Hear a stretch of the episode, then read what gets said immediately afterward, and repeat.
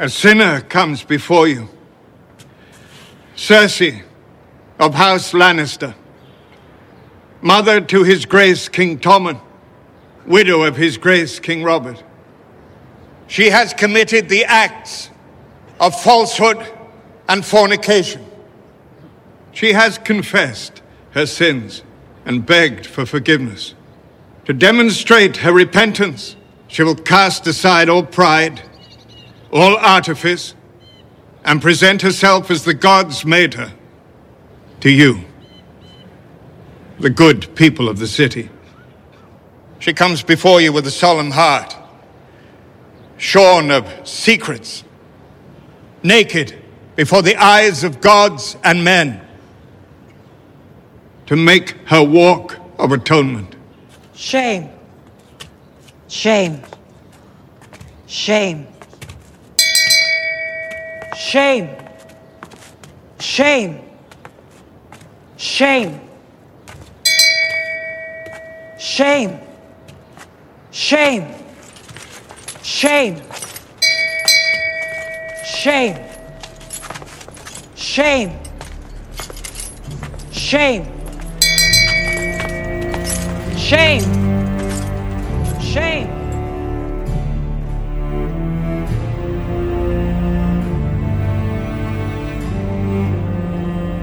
Está começando mais uma edição do Podcasteros. Eu sou a Ana Carol Alves e estou em luto por esse personagem tão importante de Game of Thrones ter partido nesse episódio. Vamos fazer um minuto de silêncio pela peruca da Cersei. Pela Miranda. Estamos aqui hoje com Rafa Bacelar, E aí, Ana? E aí, galera? Angélica Hellish Olá, queridos. Aqui é a Angélica e até tu, Oli. E Marcos Noriega. Opa, pela patrulha! Pela patrulha nada, Marcos. Isso foi muito Não fala essa frase. Mancada, Marcos. Bom, nós vamos comentar então as cenas da season finale da quinta temporada de Game of Thrones, depois a gente escutar aí os áudios que vocês, ouvintes, enviaram pra gente essa semana.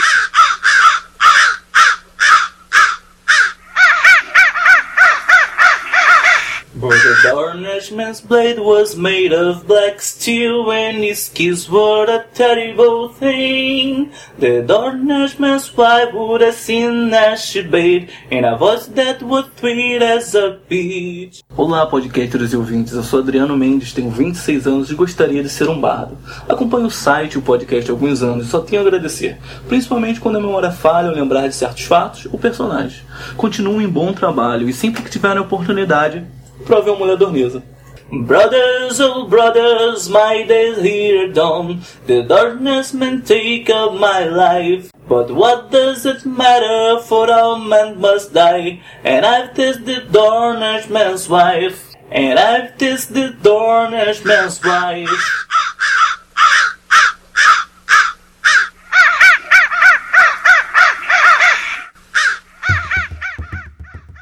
Oi, gente. Meu nome é Nana, eu trabalho com cinema e vídeo em São Paulo. Queria agradecer muito o trabalho de vocês. Complementa a nossa experiência de Game of Thrones de um jeito muito bacana, com pontos de vista muito interessantes. Principalmente queria agradecer pelo ponto de vista sempre progressista. Eu queria comentar, num geral, que a temporada foi muito confusa, não sei se vocês concordam comigo. Foi um quebra-cabeça bem estranho, é difícil analisá-la como um todo. Cada episódio teve altos e baixos, teve coisas terríveis e teve coisas maravilhosas, teve coisas fenomenais, né? Como Durolar, por exemplo. Queria comentar o fato também de que, fazendo um balanço, parece que a quantidade de personagens realmente bons e fortes na série tem caído. Alguns morreram, outros simplesmente perderam a força. Como é o caso do Mindinho. Parece que nesse momento matar o Jon Snow com uma facada no peito, como fez o Ollie, pode realmente não ser a melhor opção e não revivê-lo na próxima temporada. Por um simples motivo. Na nossa primeira experiência, assim, com mortes em Game of Thrones, como foi o caso do Ned Stark, aquela sensação acho que já mudou hoje quando morre um, um outro grande personagem. Ao longo da série ela foi mudando. Né? Primeiro, a minha impressão quando chegou a segunda temporada é que tudo bem, todos os homens devem morrer, mas em seguida aparecem homens mais legais, homens tão interessantes quanto Ned Stark. E isso move a gente. A gente continua assistindo a série porque a história se desenrola, continua se desenrolando com força, com personagens muito interessantes em potencial. Nesse momento, a última coisa que foi apresentada, os últimos novos personagens apresentados foram as Serpentes de Areia, o Doran Martel e o Tristan Martel. É muito fraco, quase uma piada. Bem triste, né? tava esperando muito por eles. Gostei muito desse episódio final, foi um fluxo de acontecimentos e coisas que foram muito impactantes e algumas muito legais, outras nem tanto. Bom, esperamos o melhor para a sexta temporada. Oi, meu nome é Silvia Rezende, eu sou jornalista, sou baiana, moro no Porto, em Portugal. Aqui a gente assiste Game of Thrones às segundas-feiras, porque o fuso horário é grande, então não daria para exibir no meio da madrugada do domingo. É exibido pela, pelo Sci-Fi e não pela HBO, aqui não tem HBO, mas enfim, a gente toma todos aqueles spoilers ao longo da semana. Eu queria dizer que eu gostei muito dessa temporada, é, superou o livro em alguns aspectos, os autores foram muito criativos, gostei da Batalha de Durolá, muito boa aquela cena. A cena da arena da Dany também, trocando os gafanhotos envenenados pelos filhos da Arpia, ficou bem mais legal, gostei muito. E fiquei muito apreensiva, assim, com a cena do Jon Snow. Ai, meu Deus do céu, será que o Martin vai matar o Jon Snow? Não acredito acredito nisso. Não adianta o Kit Harington dizer que ele não vai estar na próxima temporada, porque eu não consigo acreditar. Jon Snow, estamos com você, meu filho. Parabéns para toda a turma. O trabalho de vocês é muito bom, viu? Vou continuar escutando. Um beijão. Fala, gente! Jairo Vieira com vocês novamente. Olá, pessoal. Eu sou aqui de São Paulo, tenho 36 anos e sou podcaster do pixelvelho.com.br e também do site oseditores.com.br. E eu tô aqui mais uma vez para dizer que foi uma temporada de podcast excelente. O Podcasteros supera a temporada de Game of Thrones, na minha opinião, principalmente porque os comentários que vocês fazem, para mim, são precisos e complementares. Como eu não li nem o livro, acaba ajudando bastante mesmo. E o que eu senti assim de vocês e do, deste ambiente de temporada foi que foi a temporada do mimimi, né? Pelo fato das diferenças do livro e da série, acabou que vocês receberam, sentiram bastante aí a reclamação da galera, e-mails deselegantes recebidos por vocês simplesmente porque vocês deram opinião. Cara, se não fosse para vocês darem opinião, o que, que vocês estariam fazendo então aí, né? Pois é, eu cheguei até a trocar mensagens aí com a Ana pelo Twitter por causa desse mimimi. E o que eu disse é o seguinte, cara, não vamos dar valor para esse esses fãs ofensivos do site. Afinal de contas, quem é fã de verdade jamais será ofensivo com vocês. A pessoa pode ser crítica, fazer sugestões, mas jamais ofender. Eu parto desse princípio. Portanto, galera, façam o seguinte: limpem o sangue dessa espada e sigam para a próxima batalha. Esqueçam esses, entre aspas, fãs e lembre-se da grande maioria que acompanha vocês. E a minha opinião sobre a temporada é que foi uma das piores. Muita coisa mal colocada, cenas gratuitas e bobas, como aquela cena de brincadeira de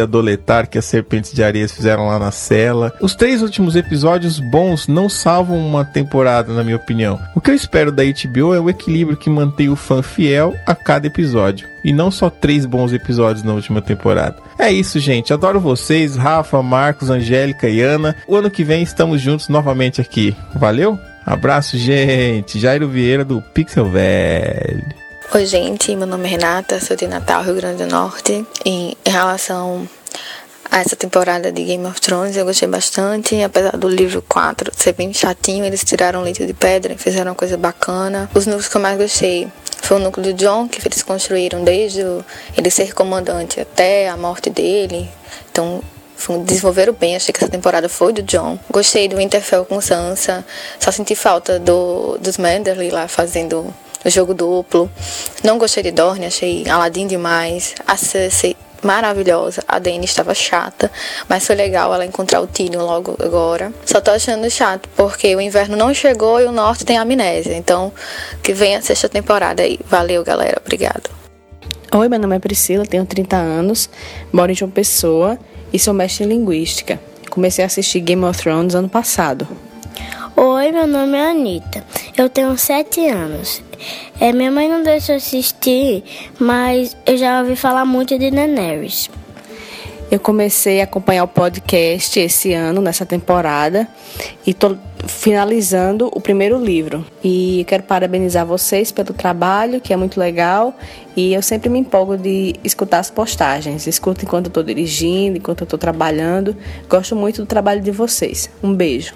Olá a todos, meu nome é Marcos, tenho 25 anos, sou de Biapina, Ceará. Como leitor dos livros, eu fiquei decepcionado com a temporada, com a adaptação da temporada. Muitas coisas se perderam ao longo desses dois livros que ela tentou reproduzir. E infelizmente não foi tudo para as telas. Eu sei que não seria possível, mas alguns núcleos foram deixados de lado e, e isso foi o prejudicial e algumas mudanças não foram interessantes. Como telespectador apenas, a, a série cumpriu o seu papel, o que foi importante. Acho que os produtores queriam fazer uma relação próxima do que foi a quarta temporada. Agora é esperar pela sexta, como todo mundo, e esperar pelo sexto livro. Agora é tudo novo nos dois lados. A expectativa é boa. Olá pessoal, eu sou Bruno Macedo, tenho 25 anos, moro em Natal, Rio Grande do Norte. Sou tecnólogo em construção de edifícios, uh, de canecas e estudante de engenharia civil. Bem, eu achei essa quinta temporada é, a mais fraca de todas. Não achei péssima de todas, mas achei ela bem irregular. Uh, gosto de muitas decisões tomadas pelos roteiristas, é, mas detesto outras. Eu gosto muito da rima que pode ser feita entre a subida da Cersei no septo de Baelor no começo da temporada e no final da mesma temporada a descida dela numa situação completamente diferente. É, acho o personagem da Daenerys muito incoerente, inconsistente mesmo, assim. Uh, toda a trama envolvendo aquela aquela guerra civil, aquela coisa meio estranha em Meereen, uh, acho muito estranha, uh, muito irreal, perto do que aparece nos livros. Bem, é, o arco da Sansa é, é, de longe a pior coisa que a série já fez. Aquela coisa fetichista, machista, é, imbecil, para dizer o mínimo. Uh, bem, não detesto também o, o Stannis, é fanático religioso, queimador de criancinhas. A ausência do jovem Griff me faz questionar a relevância do personagem para os próprios livros, o que é um pouco triste. É, achei o final da temporada brutal, é, mas assim, eu não volto para a sexta temporada até ler o sexto livro. Eu cansei dos spoilers que a, a série já me deu. E bem, mas vou tentar contar a vocês na medida do possível. É, continue com o seu trabalho, vocês são incríveis. Um forte abraço e tchau, tchau.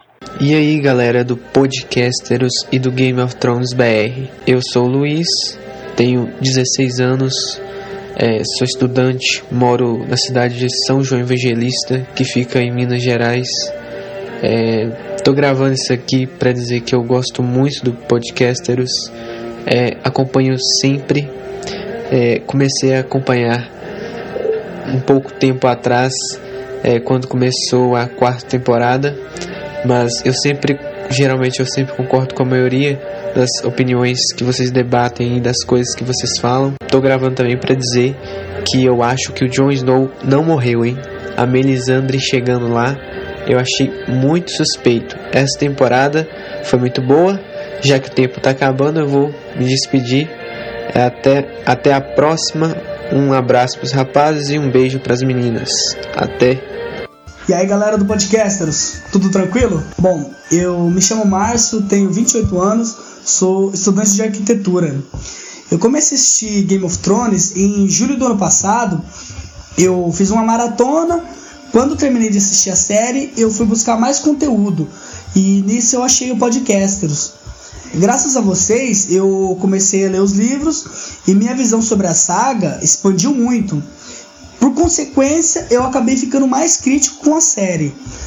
Essa quinta temporada, ela foi difícil de ser acompanhada pelas muitas diferenças que tem com os livros e também os furos de roteiro. Mas a gente tem que agradecer que a série existe, pois se não fosse a série, acredito que a grande maioria nem conheceria as Crônicas de Gelo e Fogo.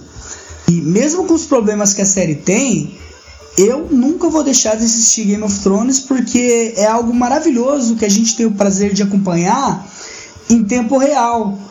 Porque quando a série terminar, quem assistir posteriormente não vai ter a mesma emoção que a gente tem assistindo agora. É isso aí, eu fico por aqui. Para terminar, quero saber como é que fica esse calote aí que o Stannis vai dar no banco de ferro de bravos. Abraço, galera! Oi, meu nome é Laura. Eu sou de Recife, moro em Porto Alegre. Sou advogada, concurseira e mãe de uma criancinha de um ano e nove meses. Eu, o que eu achei da temporada poderia ter sido bem melhor principalmente Doni, que eu não vou repetir os comentários, mas concordo com todas as críticas que vocês fizeram no podcasters. Mas de qualquer forma, essa temporada é, suscitou debates como nunca, sabe? Game of Thrones está definitivamente na boca do povo. Isso é muito legal. E também teve Hard Home, que eu acho que elevou muito a média dessa temporada. É, elevou a nota final assim um bocado, né? Com esse Hard Home. Ficou, foi muito legal, parecia Copa do Mundo, assim. É, a emoção que eu senti assim, assistindo Rádio Roma, acho que nunca tinha experimentado aquele negócio. E eu acho que pessoas do mundo todo sentiram isso, e isso foi muito legal. Enfim, valeu, gostei, gostei da temporada, valeu por vários pontos positivos, né? E com relação a Melisandre, eu queria falar que eu fiquei bem intrigada que quando ela chegou na muralha, agora nesse episódio final, ela tá usando agasalho, cara. Ela tá sentindo frio. Eu fiquei encucada com isso. Sabe? Ela tá lá com a fé abalada e a fé dela enfraqueceu ela de alguma forma que ela tá sentindo frio. Isso me deixou curiosa. E a questão do, da cena do Jon Snow foi muito triste também. E me chamou a atenção que a plaquinha do traidor ela formava uma cruz que identifica, dá para identificar um simbolismo ali do, do messianismo, da crucificação, e enfim, a gente torce para que seja isso, né? Que o Messias foi crucificado e daqui a três dias vai ser ressuscitado. Vamos lá, vamos torcer. Eu acredito sim que Jon Snow é Azor Ahai. Espero que a Melisandre consiga enxergar isso. Espero que a HBO é, dê essa colher de chá pra gente, que a gente tá cansadinho de sofrer pra caramba, né? E é isso aí, galera do podcast. Eu quero mandar um beijo para todos vocês. Vocês são muito legais, vocês muito de, de acompanhado vocês durante essa temporada. Parabéns pelo trabalho. Vou continuar assistindo, é, ouvindo vocês sempre. Tá? E quem sabe vocês não começam a fazer programinhas no YouTube também, eu ia achar bem legal. Então tá, beijo. Olá, podcasters. Meu nome é Álvaro, eu tenho 19 anos, sou de Vitória da Conquista, Bahia e sou estudante. Na minha opinião, né, a quinta temporada de Game of Thrones foi bem inferior às outras, no sentido de prender o telespectador com ótimas cenas de ação, exceto pelos últimos três episódios que para mim foram os que salvaram a temporada. Eu acho que eu nunca sofri tanto com a morte de um personagem como sofri com a morte da Shireen. É, foi, foi trágico, né? Sobre o último episódio, eu sou aquele tipo de pessoa que, quando assiste algo foda e se empolga demais, desanima assim que vê os comentários do pessoal das redes sociais, que eles ficam apontando os furos do roteiro e tal. Mas enfim, eu adorei a vingança da área, a cena de humilhação da Cersei, me fez sentir até pena dela. A atriz é muito boa. Mas assim que eu vi o Montanha, eu parei de sentir pena dela. Porque eu sei que ela vai se vingar. E parabéns aí pro trabalho de vocês. Ana, Angélica, Marcos, Rafa. Tô vindo desde o início da cobertura dessa temporada aí. Tá muito massa. Valeu! É Paulo, eu tenho 39 anos, eu já li tudo que o Martin escreveu, cinco livros, uh, O Mundo de Gelo e Fogo, todos os contos, inclu incluindo Duncan Egg. E eu queria falar que eu adoro o trabalho de vocês, acho o podcast podcasteiros bem legal. Adoro a Angélica, acho ela super carismática. O Marcos tem um uma cultura geral, um conhecimento de mundo muito incrível, muito legal. E a Ana Carol e o Rafa são, acho que as pessoas da internet que hoje em dia fazem um podcast com maior conhecimento de Game of Thrones. Acho super interessante esses podcasts de Game of Thrones que os caras estão discutindo ainda se o Jon Snow é filho do e da Lyanna. Enfim, é, quanto ao episódio, eu acho que o John morreu mesmo, acho que essa teoria, que era a teoria principal de Raigar e Liana, e não tem mais importância, uma vez que o filho deles, que teoricamente seria importante na história, morreu. Eu acho que a gente inventou tudo isso sobre uh, ele ter largado o lobo, ou que ele poderia ser revivido, só para não para amenizar a tristeza que a gente sentiu uh, ao ler a morte do John, e isso é muito triste, mas eu acho que vai ser assim porque é a cara do Martin. Uh, em relação ao resto do episódio, achei a, a morte da Mircela coisa mais sem sentido de todas. Não sei como vai dar para fechar esse arco. Uh, ela vai chegar o corpo da Marcela vai chegar em Porto Real junto com o Tristane e o Jaime num barco, ou seja, uma coisa que não tem o menor sentido. Uh, em relação a toda a temporada, eu sou mais chita dos livros. Eu realmente não gostei da adaptação do D&D. Achei que eles uh, resolveram exagerar, resolveram chocar e também acho que as declarações do Martin me decepcionaram porque eu acho que ele perdeu tesão nas crônicas, eu acho que ele está mais com a cabeça em outras coisas. Se ele terminar as crônicas vai ser uh, de forma burocrática, os livros obviamente vão ser bons, mas não vai ter mais aquele impacto que a gente esperava. Eu acho que o ápice de, do, das crônicas já passou, é uma pena, porque eu realmente gostaria de acompanhar o fim dessa história. E é isso, pessoal. Bom trabalho para vocês. É, vamos conversar, vamos continuar conversando sobre os outros livros e o que vem pela frente aí. Um abraço, obrigada, tchau, tchau. Olá, pessoal do Game of Thrones BR. Aqui quem fala é Gabriel Sansiglo, tenho 19 anos, sou estudante de análise de desenvolvimento de sistema em São José dos Campos, São Paulo. É, a minha opinião sobre a quinta temporada de Game of Thrones é, foi bastante diferente se comparado às outras temporadas. Por exemplo, teve auge, auge da, de computação gráfica na série, no caso o oitavo episódio, porém também teve muitas baixas, no caso o sétimo episódio. Eu gostei bastante, meus episódios preferidos são o, o oitavo e o décimo episódio, e no geral eu acho que eu daria uma nota 7, 8 para essa temporada, porque apesar de dos episódios ruins, ela teve muito episódio bom. Foi bem distante essa diferença entre um e o outro do, da temporada. Essa é a minha opinião. Um forte abraço para todos vocês. Oi, meu nome é Thaisa, eu tenho 19 anos, sou de Aracaju, Sergipe, estudante de arquitetura e urbanismo. Eu li os livros em 2012 e desde então eu falo para todo mundo quanto a Casa Martel é incrível, como seria legal quando eles finalmente estivessem na série. Bom, a HBO me fez passar vergonha, né? A história deles na série foi muito mal escrita. Eu não estou falando das mudanças em relação aos livros, estou falando de falta de coerência mesmo. Eu não acho que a família que resistiu aos Targaryens na época que eles tinham dragões por cerca de 100 anos cometeria os erros estratégicos que aconteceram na série. Aliás, eu acho que nenhuma família faria isso. Você libertar seu refém enviar seu único herdeiro como um é bizarro. Eu acho que retirar a Ariane da história foi um erro, porque a meu ver ela é uma parte importante e ficou uma bagunça sem ela para unir as pontas dessa história. E eu só acho que o Oberyn aí tá se revirando no túmulo com esses dorneses da quinta temporada. Olá pessoal, meu nome é Vivian, eu tenho 21 anos, faço farmácia. Meu nome é Anderson, tenho 23 anos e faço direito. A gente mora em Dublin, na Irlanda. Somos fãs do Game of Thrones BR há mais ou menos um ano. E a gente tá aqui hoje para dar a nossa nota para a quinta temporada de Game of Thrones. Então, eu li todos os livros, sou muito apaixonada pelo universo que o Martin criou, já fico lendo todas as teorias, me consumindo por dentro com isso. E confesso que fiquei bem decepcionada com essa temporada. Acho que as mudanças são necessárias, sim. Só que eles tiraram a essência de alguns personagens, outros sofreram muito mais do que deviam, etc. Eu não concordei, não curti. Então minha nota vai ser 6 adagas na escuridão. Bom, eu não li os livros, apenas acompanho a série desde o princípio e com certeza é uma das melhores que eu tenho acompanhado. Contudo, parece que nessa última temporada eles correram bastante com a história dos personagens e ela ficou apelativa demais só para chamar a audiência. Enfim, a minha nota são 7 churrasquinhos de Shirin. Então é isso, pessoal. Um beijo, beijo, abraço. Tchau! Tchau!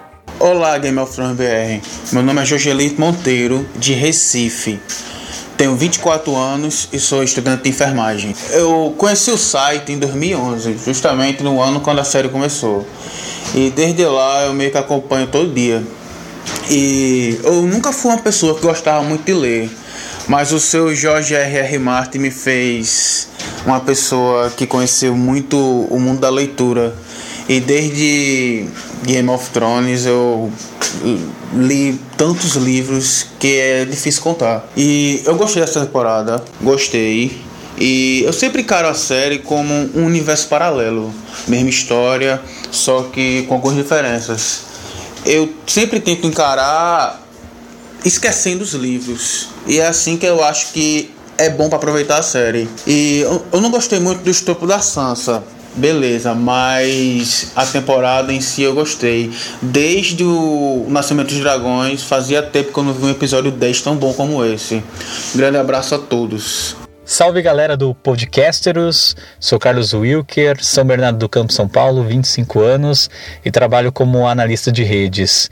Para mim, essa temporada, a quinta temporada de Game of Thrones, eu resumiria o ápice nos três últimos episódios. O oitavo, com aquela cena fantástica de, de Durolar, não, não imaginava, fui surpreendido e foi muito bacana, positivamente falando. Na, no nono episódio, eh, eu dou destaque para a cena da Daenerys. Quem não curte ver o dragão voando? Eu imaginei que seria um pouco diferente pela questão que eu já li os livros, então estava imaginando um, uma Dany que, que ia domar o, o Drogon, mas não foi assim. E foi uma uma opção dos diretores de fazer uma cena um pouco mais comovente, mostrando realmente uh, a mãe dos dragões e o seu filho, como vocês comentaram no penúltimo podcasteros, o filho pródigo. E no décimo, uh, destaque para a cena fantástica e curti muito do diálogo da Arya com o Homem Sem Rosto e claro também foi muito bom ver aquela cena da Cersei sendo ali perdendo tudo praticamente, a, a dignidade, o orgulho, o cabelo, tudo ela perdeu ali. Mas não sabemos ainda se realmente a Leoa acabou perdendo as garras. Tem que aguardar para ver o que virá na sexta temporada e o que virá nos ventos do inverno. Parabéns, estou curtindo muito, gosto dos comentários e sucesso para vocês. Grande abraço. Fala galera do Game of Thrones BR, aqui quem fala é o Danilo Pereira, é, moro em Pilar, Lagoas, tenho 21 anos e sou estudante de geografia. Bem, né, convenhamos que tirando essa partezinha do Drogon adolescente mimado, né? O episódio foi espetacular. Creio que o melhor da temporada. Não tinha tido, tido muitos bons, né? É, a caminhada Sensei, acho que teve a carga dramática que, que merecia. Brienne não se vingou, né? Ou não. É, ou não, né? Dorne teve algo de interessante. E só faltou fantasma, né? Só faltou fantasma para se despedir do, do Jon Snow. Vala Morgulis. Olá pessoal do podcast, meu nome é Iago, eu moro em Paranavaí, no estado do Paraná, tenho 20 anos. O que eu achei dessa temporada? Para mim, na minha, na minha opinião, foi a temporada mais, mais enrolona, mais, sei lá, travada para mim. Eu não consegui me apegar a nenhum personagem, nenhum personagem novo que, que teve destaque. Eles só aproveitaram os personagens já estabelecidos e, e desenvolveram muito pouco, transformaram o que o Martin escreveu, acho que sem substância, sem riqueza. A série é bonita, assim, ao olhar, mas parece que eles gastaram muito dinheiro com, com a parte técnica em vez de desenvolver a parte do roteiro, diálogos inteligentes. Não gostei do final do John, para mim, aquela parte do tio Benjamin me convenceu. Gostei muito da cena da Daenerys, o final da área também foi muito legal. Todas as outras quatro temporadas, para mim, são superiores a essa. Muito obrigado e tchau.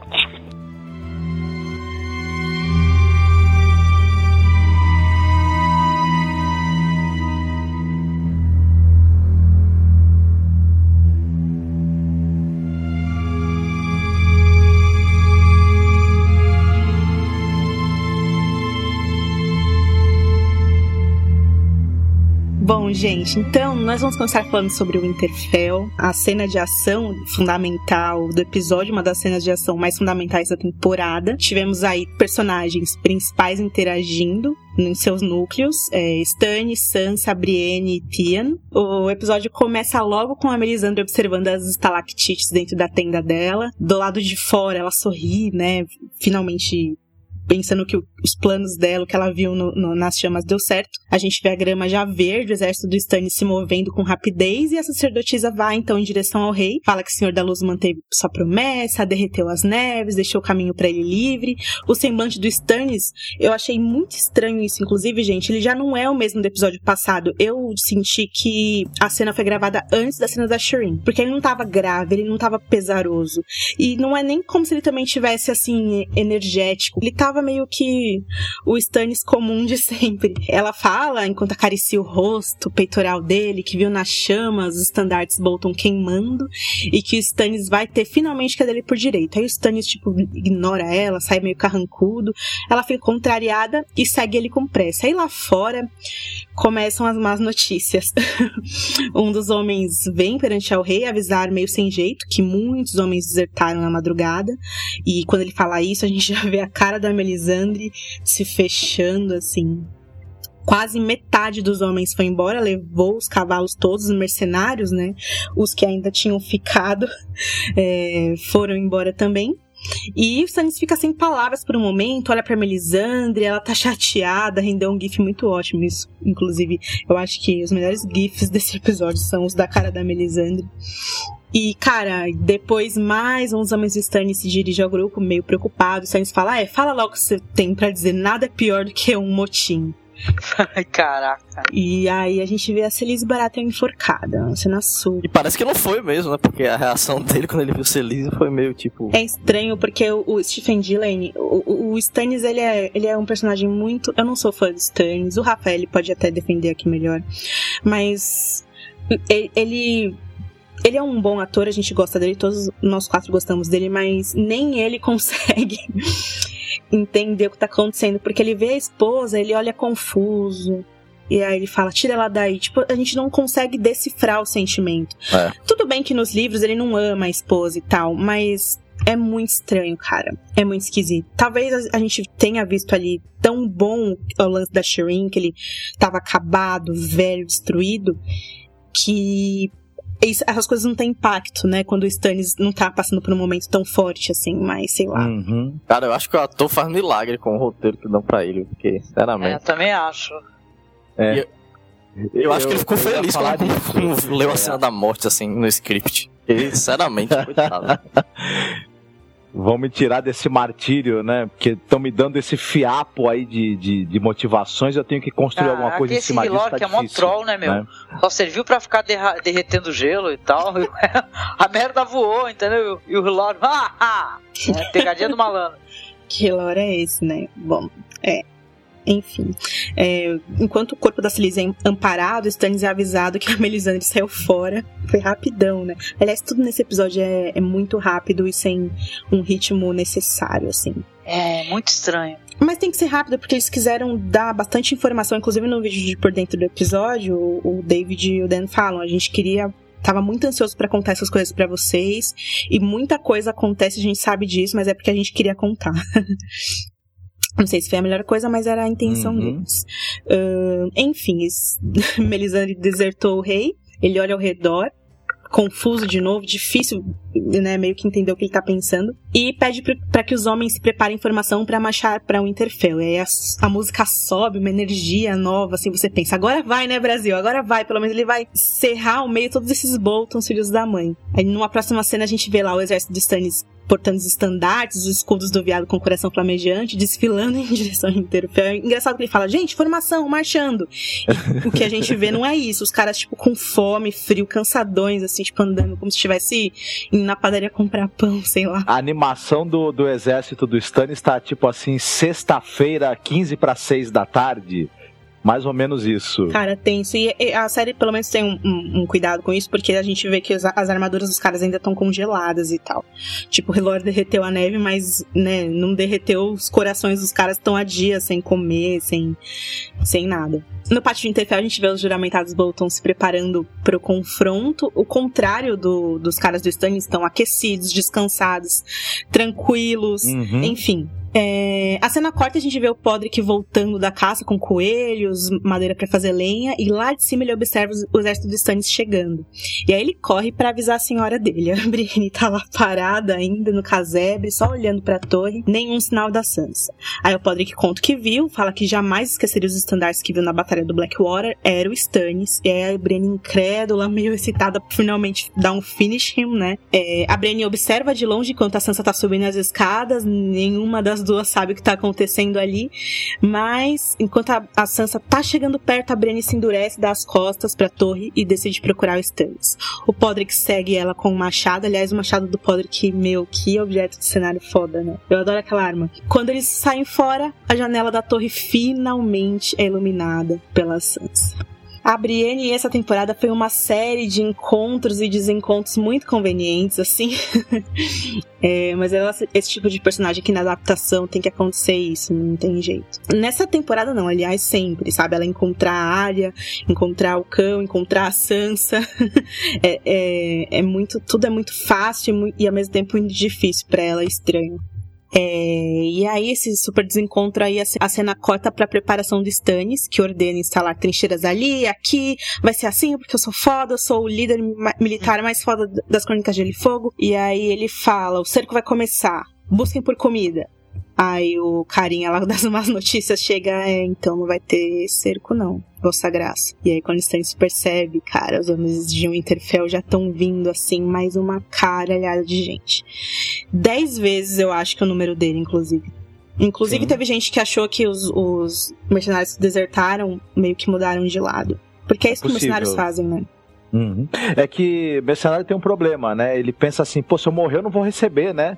Então é melhor lutar por, por quem tenho mais chance de ficar vivo. É, é estranho. Vale lembrar que isso aí não é nem aconteceu nos livros ainda, e é engraçado porque tá todo mundo em Winterfell, tá, tá nevando pra caramba, você não consegue ver o que tá acontecendo. Tipo, você não consegue ver quantos homens o Stannis tem, você não consegue ver se ele tá perto, se ele tá longe. E aí tá todo mundo em Winterfell cagando de medo. É uma motivação e um estado de espírito de tanto Stannis quanto Bolton super diferente do que a gente vê na série. Uhum. Porque na série a gente sabe o tempo todo que o Stannis tá condenado e não tem jeito, porque ele é ruim. e o, o, o, na verdade, o Bruce Bolton nem sequer apareceu nesse episódio, né? O é verdade. É o Ramsay, que ele é o Rambo e ele é foda, ele é um super vilão que sempre ganha as coisas. Aliás, gente, vamos comentar uma coisa aqui que eu tava lendo. O Mindinho, quando ele saiu de Winterfell, ele disse pra Sansa pra ela ficar tranquila que quanto ao Ramsay, era só ela seduzir ele, e quanto ao, ao Stannis, pra ela ficar tranquila porque ele ia vencer, ia dar tudo certo. Nossa, esse Mindinho dessa ah. vez falhou. Tá mal, hein? Gente, enfim. Ele né? comprou uma, uma bola de cristal no camelô que na verdade era de plástico, coitado. Era da Melisandre. pois é. Sem contar que destruíram os estabelecimentos dele lá na, em Porto Real. Hum. Enfim, nada do que ele tramou tá certo. É, pelo que aparentou lá, o Ramsey teve tipo umas duas baixas. é. Por aí. Né? Aliás, os caras vão em volta em 10 minutos, cara. É o tempo que a Sansa tem pra correr da torre e se jogar. Vocês, vocês foi a batalha, né? isso? Foi, é. foi a batalha. Ela, a batalha começa, ela corre, porque ela vê que fudeu pro Stannis. E aí ela vai lá, tem a confronto com a Miranda, e eles se jogam. Porque uhum. eles se jogam quando eles veem que os, os caras estão voltando. Essa então, batalha. Assim, é, é, esse demorou o tempo que o Mindinho uh, leva para cruzar o Westeros, é tipo 15 minutos. É, exato. Né? Porra, esse negócio deles se jogarem foi. Rendeu até umas piadas, porque, meu, é, é, tem uns que. Tem gente que tá cega, outro já não anda, pessoal se jogando de, de, de, de muro gigante, vai ter que ter o Teleton Stark, meu, porque, meu, tá indo abaixo Sim. o negócio. Não, é, não é, é, aquele negócio assim que o. Será que ele morreu que você tem certeza que não morreu? É simples assim, né? Aí que tá, sabe por quê? O David Nutter disse que o Stannis morreu. Esquece isso para quem acha que não morreu. Ele disse. É, pode ser que, assim como o, pro Kit foi dito que o personagem dele morreu, mas ele tem contrato até a sétima temporada, então ele pode voltar. O Stannis também pode voltar, o cão também pode voltar, a gente não sabe. É, uhum. claro que é muito perigoso a gente ficar sonhando com coisas não, que não eu digo, vão acontecer. Eu digo em relação ao, ao, ao Fedor e a Sansa. Sim. Aí foi um eles morreram que não morreram, né? Já todo mundo já sabe, mas Exato, porque a gente sabe que eles não morreram, mas a cena cortou em cliffhanger do mesmo jeito que cortou o Stannis. E aí o diretor disse que o Stannis morreu, mas a gente sabe que a Sansa e o Tyrion estão vivos. Então que tipo de recurso de, de edição foi essa que... É, eu queria compreender também por que, que não mostraram que o Stannis morreu, cara. é uma, é uma tentativa Disseram de que seria criar uma- gratuito. Uma, dúvida que não é dúvida, na verdade, né? Enfim. Como é que é, Rafa? Você pode repetir? O diretor, ele falou que se mostrasse Stannis morrendo seria gratuito. seria violência gratuita demais, né? Como se a série já não fosse cheia de... Ah, ele tá de sacanagem, sério. Eu acho que ele não viu a cena da Sério. Cersei que ele mesmo dirigiu. É, e a, não, e a cena da, do, do, do- do- da área, né, também. Nossa, da área. Foi uma cena tão, tão delicada, tão poética, né? que, que foi aquela cena da área, gente. Mas bom, lá dentro da torre a Sansa tá esperando. Gente, a- a- apesar de ser muito bonito aquilo, a torre ela é uma estrutura enorme, né? E aí tá só a cabecinha dançando na janela, ao mesmo tempo que é muito bonito e interessante, é um pouco cômico, né? Ela tá ali esperando e tal. Esse, esse episódio, aliás, ele teve vários momentos que não eram pra ser cômicos, mas foram. Enfim. A gente Humor tá esperando até agora o Norte se lembrar, né, cara? Porque a coisa tá feia. Cara, nossa. É Não, que, e aí todo o, mundo é tava que o Ramsey que- matou todo mundo que lembrava, né? Então tá difícil. O Norte tá com Alzheimer, né? O Norte tá com Alzheimer. E o pior é que todo mundo esperando que a Sansa ia ter uma cena de, que é de redenção pelo estupro, pelo abuso. Nunca, né, gente? É, não teve. O personagem dela não, não teve um desenvolvimento, né, meu? A gente vê o. Se você pegar desde o começo, quando o Mindinho deixou ela lá, falou assim: olha, você vai ficar mais forte, vai acontecer isso e tal, você vai conseguir se vingar da tua família. Porra, ela continua sendo uma vítima o tempo todo, né? Não teve uma, uma transformação no personagem dela. Ela voltou exatamente pro, pro começo, de certa maneira, e. Como tava com o Joffrey teve- antes, mesma coisa. Teve uma frasezinha de efeito ali, né? Porque pra... Pros caras parece que transformação é isso, ela falou lá. Que se Ai, morresse, queria Deus. morrer enquanto, enquanto ainda resta alguma coisa dela. Ai, meu Deus. É, muita gente falou, gente, não critiquem lá, não exagerem lá no episódio 6, Unbound the Band Broken, porque não, não terminou ainda. E tal. É claro que podia acontecer alguma coisa, mas no fundo a gente já sabia que não ia acontecer. Porque é Game of Thrones, você não tem vingança. E quando você tem, ela não acontece do jeito que você quer. Li- Literalmente, por exemplo, a- a- os Tyrell tiveram a vingança deles pra Cersei, mas não era bem o que eles queriam. Porque ela tá de volta lá no poder. A Sim. Arya teve a vingança dela, mas não era o que ela queria, porque agora ela tá cega. E por aí vai. E aí a gente vê o Stannis lá contemplando o fim dele, tá vindo uma galera, né? Cara, fudeu, não tem mais o que fazer, o olhar melancólico, eu acho que é a beira da aceitação, o que é o ator quis passar, assim, é, é- é cômico, mas trágico, um dos homens dele grita, é, é- é, nós não teremos chance, né, contra o Winterfell. Fudeu, a gente vê os caras desesperados, assim, eles estão é, em formação, parados, esperando, e eles estão, tipo assim, tremendo de medo. Você vê, Uhum. assim, né? O Stannis tá em foque, mas atrás tem um blur neles, mas você vê que eles estão desesperados ali. Aí o Stannis olha pro chão, sorri, um sorriso um pouco triste, desembainha a sua espada luminífera. Os homens imitam e ele vai caminhando. A gente vê o plano aéreo mostrando como facilmente Stannis vai ser engolido pelos homens Bolton. E é, esse plano aéreo é muito interessante porque a gente vê que metade dos, dos Stannis, dos caras do Stannis, correm pra trás porque não tem o que fazer a não ser fugir e desertar mesmo, que senão você vai morrer. E aí as espadas começam a cantar e a Sansa se desespera e corre da torre. A gente não vê a batalha. Não é um livro do Cornwell, é um livro do Martin.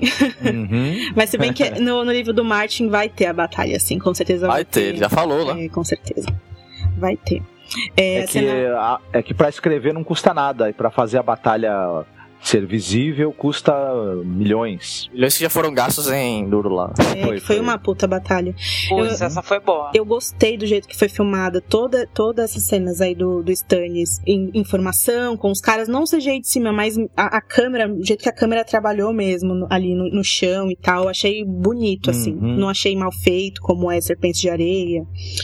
Ou outras Sim. coisas que a gente já viu e tal. Mesmo a cena, a cena aérea do exército dos Bolton cercando, ele, ele é uma cena vista de longe que você evita dar qualquer detalhe ali nos cavaleiros, no- no- nos cavalos, etc., porque isso tudo dá muito mais trabalho, mas mesmo essa distância você conseguiu entender bem o que aconteceu, como é que o exército dele foi engolido, a- você conseguiu perceber a fuga dos homens que estavam na retaguarda, então na verdade a cena funcionou, apesar de ser de- vista bem de cima, que é para fugir um pouco do trabalho do, do, de renderizar muito detalhe, mas ficou bom. Tem uma cena de batalha em A Dança dos Dragões com Stannis e uma outra personagem que eles não transpuseram essa cena para a série.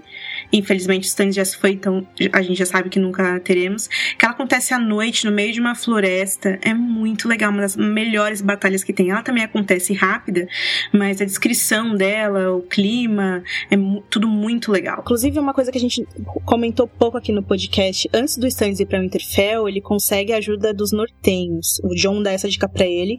Ele vai e ele vai buscar o clã das montanhas. Quem lembra daqueles vikings lá que ajudaram o Tyrion, lembra? Sim. É, e, enfim, tem alguns, algumas famílias ajudam ele, então ele tem mais pessoas, apesar de ele ter poucas pessoas, ele tem mais pessoas ali, o próprio Norte tá ajudando ele. E na série realmente tiraram tudo dele. Uhum. Acaba acaba não tendo essa expectativa que, pelo que vocês estão falando, cria no livro para esse confronto. A gente já começa, ah, desde de, de, de, de antes do episódio anterior, já considerar ele um derrotado, né? E não levar muito a sério a possibilidade dele vencer essa investida contra o Interfell, né? Desde o começo. Pô, cara, no livro, se você vê, os caras têm medo, os caras têm medo, né? Porque por mais underdog que ele seja, assim, com o exército dele, por mais que os caras subestimem ele, os caras têm medo dele, porque sabem que Stannis é um comandante foda e tal. Esse é, aliás, esse é um dos motivos que eu não gosto de Stannis. Eu tava tentando, e aí eu vi o vídeo da Linda e do Hélio, e a Linda fala, eu não gosto de Stannis porque ele é um líder, uma figura de liderança militar. E toda figura de liderança militar, às vezes é difícil de você gostar, porque o cara uhum. acaba sendo misógino, chatão, sabe?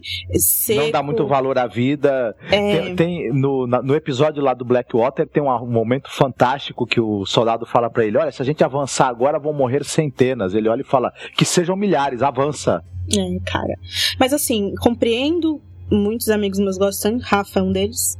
Não é mesmo, Rafa? Tem muita gente que gosta, é, valoriza e vê gosto, coisas bonitas ali. Que o personagem tem tons que, que são coisas muito interessantes mesmo. Como personagem, ele é incrível. É, para mim é a mesma coisa da Cersei. Não é como se eu quisesse ser ela, sabe? Porque ela é louca. Mas como personagem, eu acho inacreditável de bom, assim, muito bem escrito. Nos livros, né, na série, não sei. Mas seja como for, é, velho, é muito, muito tenso essa parte, porque a, a, batalha acaba, gente, e é cadáver para tudo quanto ela tem uma cena que é bem Walking Dead, tem um cara que eu, não sei se vocês perceberam isso também, mas acho que ele tava sem as pernas. Me ele vai se rastejando, assim, pelo chão. Muita gente morta. Stannis claro, é o único sobrevivente, ajoelhado ali tentando se levantar. Eu não entendi por que, eles não procuraram um rei. Sempre nessas coisas de, de filme, série medieval, quando você ataca e o, o exército inimigo é, é, preso, a primeira coisa que você faz é procurar o rei e, aliás, tentar manter o rei vivo para ou Exato. matar você mesmo pela glória ou para poder pedir deixá-lo cativo, seja como for. O Ramsay jamais folar ele, não ia.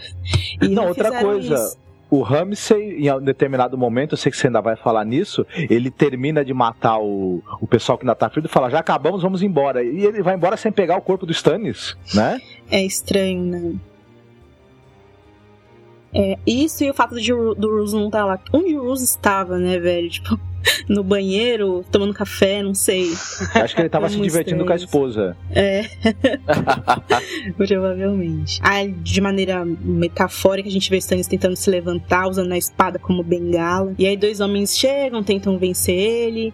O Stannis luta ali bravamente. É o último brilho, né? Antes dele ter que morrer. Ele arrebentado mata os dois. Exato e a perna dele, ele senta no chão gritando de dor, a perna dele toda ensanguentada. A gente ouve passos na neve e o Stannis pergunta: Quer dizer que agora o Bolton tem mulheres lutando por ele? e ela fala: Querido, eu sou Brandy de Tart, eu não luto pelos Boltons. Eu era a guarda real do Renly, Baratheon, seu irmão, lembra? E aí Stannis se cala, os dois se observam. Ela diz que estava lá quando ele foi morto por uma sombra que tinha o rosto dele. E aí ela fala: Você matou ele com magia de sangue? Aí ele respira assim pesadamente: Matei. Responde, né? Aí ela fala em nome de Rain da Casa Barata, é um primeiro de seu nome, legítimo rei dos Ândalos, os primeiros homens, Lorde de Sete Reinos, protetor do reino, etc, etc. Eu, Brand Tart, sentenciou a morte. Aí ele faz uma careta assim, olha pro horizonte, eu até pensei que tinha alguém chegando atrás. Eu falei, ah, Sansa, ai meu Deus, mas não é. A Brienne, sem paciência, pergunta se ele tem as últimas palavras e ele responde, né? Go on, do your duty. E aí a, a cumpridora de promessas é desembanhada, a Brienne faz uma pose. a Brienne é muito desengonçada, é muito engraçada. Ele observa ela com estranheza, tipo uma mulher, você é morto por uma mulher, meu Deus. Que loro que você fez comigo. Aí a espada canta, e a cena sobrepõe a espada da, da Brienne com a espada do Ramsay, que ainda tá lutando lá no campo, derrubando o último homem. E a gente vê o Ramsay falar enquanto homens jogados para tudo quanto é lado, em sangue, gente empalada, uma cena de horror horror total que lembra muito o clima dos livros mesmo. Um homem se arrastando de novo pedindo clemência, o Ramsay com muita alegria de viver e sorrindo, enfia a espada na costela do homem e fala: Vamos voltar, minha esposa deve estar solitária. O Ralph falou uma coisa muito sábia essa semana: que esse, com o Stannis agora morto, quem ganhou a Guerra Cinco Reis foi o Balon Greyjoy. A série fez isso. É. Não faz sentido, mas é. A Guerra dos é. Cinco Reis ainda estava rolando. Ela não acabou. E nem apareceu, né? Ganhou sem nem aparecer. Pois é, tá vendo? E, gente, a, a Ganhou por WO. Guerra, ganhou por WO. Enfim, esse negócio da guerra é horroroso, gente. A gente ri de Game of Thrones, zoa pra caramba, mas essa, esse, isso que a, que a história conta é, são coisas humanas e são coisas reais, sabe? Você vê aquela vistaira de um monte de cadáver manchando a neve, a vida humana, ela devia valer mais.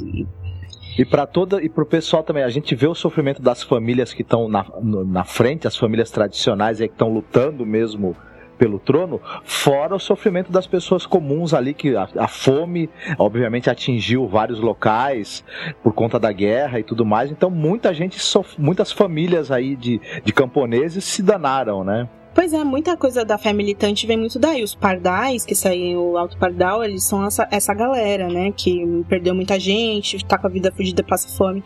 A série não explora muito isso, acho que inclusive faltou isso nos livros rola bastante, nos capítulos da própria Brienne, né? Que ela viaja. É, e os do Jaime, né? Do Rio, do Eles veem muita gente tipo, seguindo pra Porto Real pra ir seguir o Pardal, de gente que perdeu tudo e tal. Muito triste. Bom, o Ramsay quer voltar pra esposa solitária e lá no castelo a Lady Sansa tá correndo. Ana, rapidinho, perdão. É, tem um vídeo irado na internet que é. Eles, eles pegaram algumas cenas do Ramsay e tiraram do contexto pra ele poder parecer um cara legal. Eu vou procurar. Ah, fizeram isso com o Joffrey também, foi muito bom na época, legal. vou deixar linkado aqui pra galera ver, Rafa. Essa é boa. The Kindest Man Westeros. que mancada, cara. Bom, a esposa de Ramsay solitária, corta pra Sansa no castelo correndo literalmente por sua vida. Ela sobe as escadas, se esconde, tenta sair, tipo uma ninja, né? Vestindo capuz. Mas aí, cara, tem um momento que ela é surpreendida assim na lata pela Miranda, apontando arco e flecha pra Sansa, fala que vai escoltá-la de volta para seus aposentos, my lady. O Fedor ao lado dela, parecendo um cachorrinho, como ele é, o que ele é, na verdade, é, aconselha a Sansa a obedecer ela. A Sansa olha pro Tian, fala: Eu sei o que o Ramsay é, eu sei o que ele, ele vai fazer comigo. O Tian faz aquela cara de choro dele. É, ela fala: se eu tiver que morrer, que seja, que seja enquanto ainda resta algo em mim. Aí a Miranda começa a fazer aquele terror psicológico horrível, fala que a Sansa, não, querida, você não pode morrer, porque você é muito importante pro norte. Ela baixa o, ar, o arco, né? É, é, pra falar mais. Tem que parir uns dois filhos ainda, né? Depois tu parir, não tem problema. É, cara, ele vai precisar de você. Não precisa de você inteira, só das partes que vão fazer um herdeiro. E o Fedor acaba, em certo momento, pegando ela pela cintura.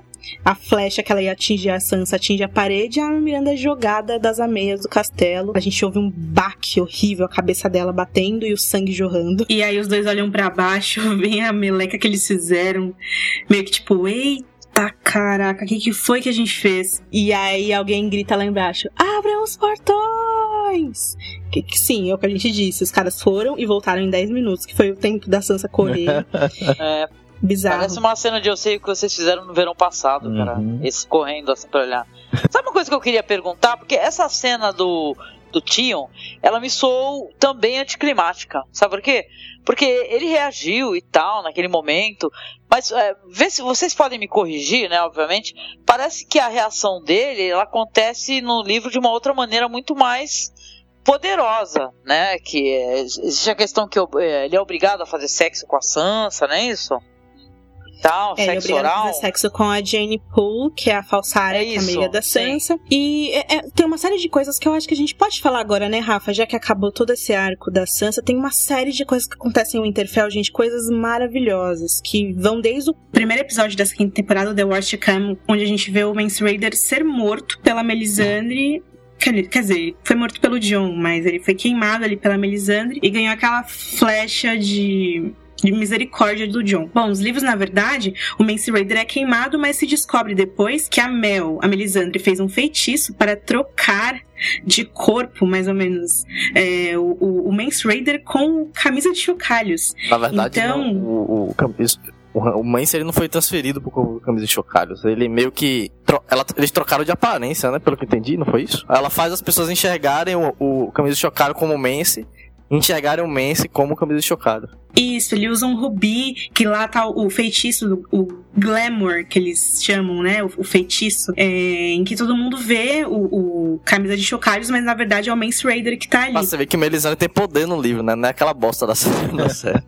Mas um, um feitiço que você muda de, de aparência, porque os outros te veem de maneira diferente, chama glamour, isso aí é muito RuPaul, né? Esse feitiço. É a Melisandre é diva, né, Marcos? Pô. Opa! Aliás, vale lembrar que no primeiro capítulo de- do Jon na dança, a gente falou isso aqui no bloco de spoilers, né? Ela fala, Jon Snow, cuidado com as adagas da escuridão. Ela faz isso na primeira vez que ela vê ele, gente. A- Até agora, ninguém sabe muito bem por que, que a Melisandre salvou a vida do Mance Raider. Tá em uma outra faceta dessa personagem, é, que é- ela é muito estranha, cara. É muito difícil a gente saber quais são as reais motivações dela. A gente só tem um capítulo dela nos livros. Enfim, seja como for, cara, o Mance Raider, que todo mundo acha é a camisa de Carlos, mas é o Mance Raider, é, a Melisandre acaba contando pro John, ela, nem o Stan sabe disso que ela fez, e ela acaba contando pro John que ela fez, que ela trocou é, os dois, e o John meio que manda o Mance Raider pra Winterfell pra resgatar a área, que ele tá sabendo que ela vai casar lá com o Ramsay, que tá tendo todo aquele problema lá, ele faz isso. E o Raider vai pra lá com algumas esposas de lanças que se disfarçam como lavadeiras, ele chega no, no casamento e é muito engraçado, porque ele tá lá pra essa missão de resgatar a área, sem saber que a menina não é a área, que na verdade é a Jane Poole, e de tentar convencer o Tian a ajudar. Então, meio que o Mance Raider e as lavadeiras ficam forçando o Tian fazendo ele cada vez se lembrar mais de que ele tem que fazer isso porque é o certo. E é engraçado porque é, durante os dias, assim, os, os, os homens Boltons começam a morrer misteriosamente, ninguém sabe quem tá matando eles, é claro que são as esposas de lança. Esse casamento aí da Jane Poole com o Ramsay é, tem um outro clima nos livros também, porque na, na, na ocasião dos livros o castelo de Winterfell tá cheio de nortenhos que por, por alguma maneira ou outra eles estão ligados aos Freysing por causa do casamento vermelho ainda, sabe? E nessa época dos livros sempre tem alguma pessoa da sua família que tá cativo com, com Frey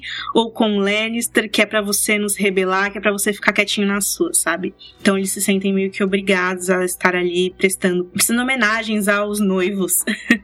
e, mas é meio que tudo uma, uma cortesia super velada, todo mundo falso ali. Tem os Manderlys, que tem a famosa torta, todo mundo que já leu a Dança dos Dragões deve saber que torta é essa. Tem ah, os Dustin, tem os Amber, é, também, claro, a casa tá lotada de freis, então tem muita gente ali, muito e é um clima diferente, porque, enfim, cada família, seja uma família nobre, uma família menor do norte, e ainda os freis, todo mundo tem uma personalidade diferente, todo mundo tem uma maneira diferente de lidar com as coisas, e seja como for, ninguém ali sabe distinguir que aquela menina não é a área. Ou porque não sabe distinguir mesmo, porque a menina foi embora, era muito criança, e ela tinha uma cara, sei lá, meio comum, ou porque tinham medo mesmo, não queriam se meter com aquilo, que é mais bizarro, assim. A única pessoa que identificou foi o Tia, então por isso que eu acho que o Martin deu ali o protagonismo pra ele salvar a menina e a si mesmo. E enfim, eventualmente a cena é parecidíssima com o que acontece na série, né? Os, os Boltons, na verdade, descobrem que eles estão tentando fugir, e aí muitas meninas morrem, o Mace é capturado, e o Tia e a Jane Poole pulam das, de uma galeria alta, e é o mesmo cliffhanger que a gente viu na série.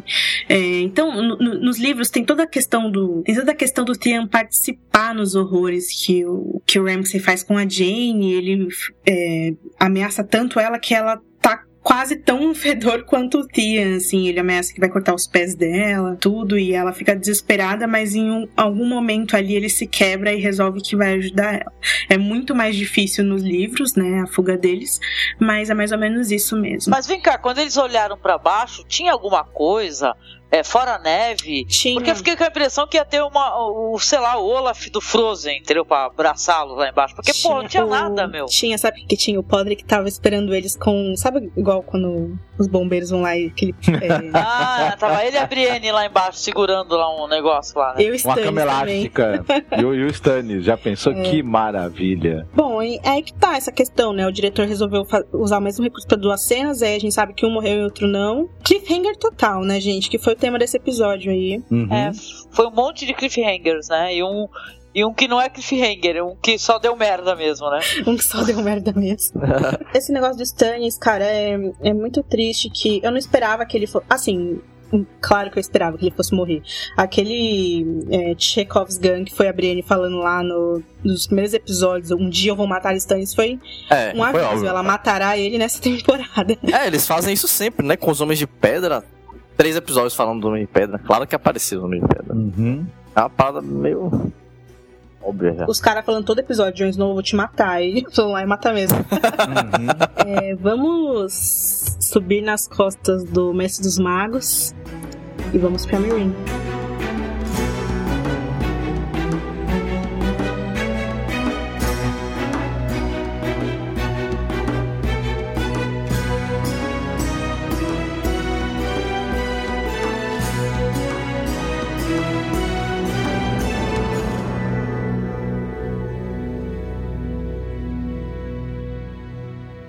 Muito bem. Sala do trono de Dani. Dani não está. Estão Tyrion, Daario e Jora sentados na escadaria. Salvos, né? A gente ficou no, no episódio anterior naquela dúvida: estão, sem- estão fora de perigo? Não estão? Na verdade, estão ali tranquilos, né? E o Tyrion pergunta: Você a ama? Não é? E na verdade, Jora e o Daario olham ao mesmo tempo em resposta a essa pergunta. E o Tyrion fala, meus amigos, você- nenhum de vocês aí é partidão pra uma rainha, fiquem sabendo, viu? Você é um mercenário me, me metido a conquistador, o outro é um cavaleiro desonrado friendzone, mas aí o Tyrion olha com um olhar meio sombrio e diz, a gente sempre quer a mulher errada, não é verdade? Que papo de bêbado, né? Que papo de bêbado. é, é, é, fossa, né, tadinho? É. Entram o Missandei e o Verme Cinzento, que ainda tá com, todo enfaix, com a barriga toda enfaixada, né? O- ele já começa a tretar com, com, com o Jora, fala, o que que tá fazendo aqui, ô mano? Tu traiu o movimento da- dos irmãos aqui, rapaz. O que que tá fazendo aqui? A, a rainha te expulsou. E aí eles explicam que não, o Jora ele tá com a gente, ele salvou a Dani e tudo mais. E a, a, a Missandei diz pro velho, Verme Cinzento que é verdade, a Dani tá viva por causa do Jora e que ela também está viva por causa do. Ah, não, né? O Tyrion.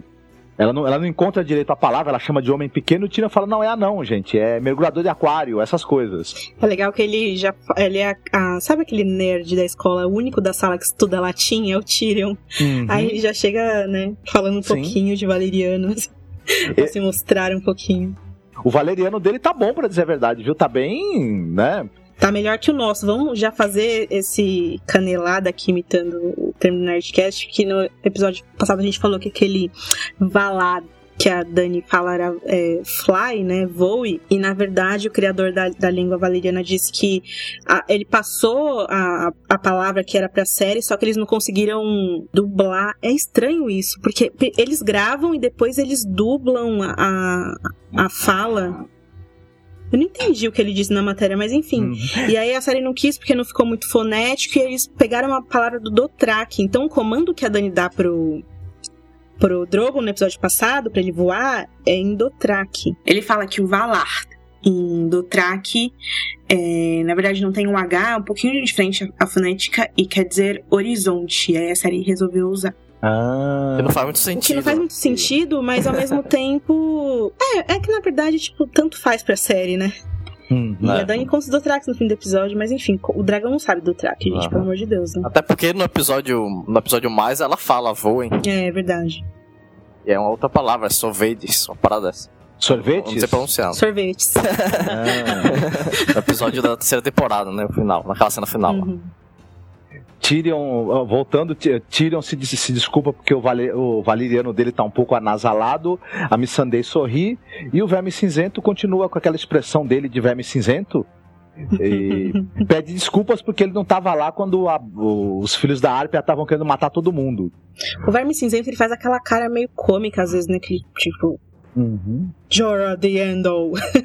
mas é, mas esse, é, o ator que faz ele, inclusive, é um músico bem famoso na Inglaterra. Todos esses atores europeus tocam violão, Uhum. são muito, muito românticos. E, cara, eu sempre lembro do episódio lá do Reigns of Castamere, que é a invasão em Yunkai da terceira temporada, e ele foi o cara que melhor lutou, assim, ele é muito bom nessas cenas de luta. Então, apesar de ele fazer umas caras engraçadas, ele é bom nas cenas de luta, por isso que Uhum. eu valorizo o Verme Cinzento.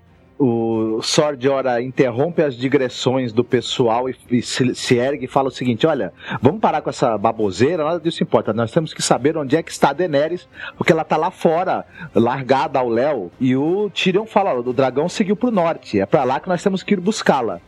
Vamos lá. Pô, é, é complicado isso que eles começam a tretar, né, Marcos? E eu fiquei meio, putz, velho, de novo essas brigas.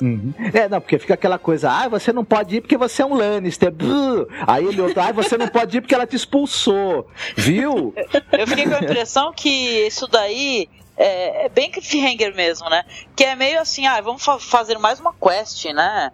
Pra, agora pra ir atrás da Daenerys. Não, mas fica aí que tá muito baixinho, não sabe cavalgar. É, entendeu? tipo a- as duplas, né? Que sempre tem Arya, o Cão, Arya e sei lá quem, Gendry, é, né? O Cooper e Dornell, Brienne e Jaime. Sempre tem que ter a dupla da aventura. Uhum, sim.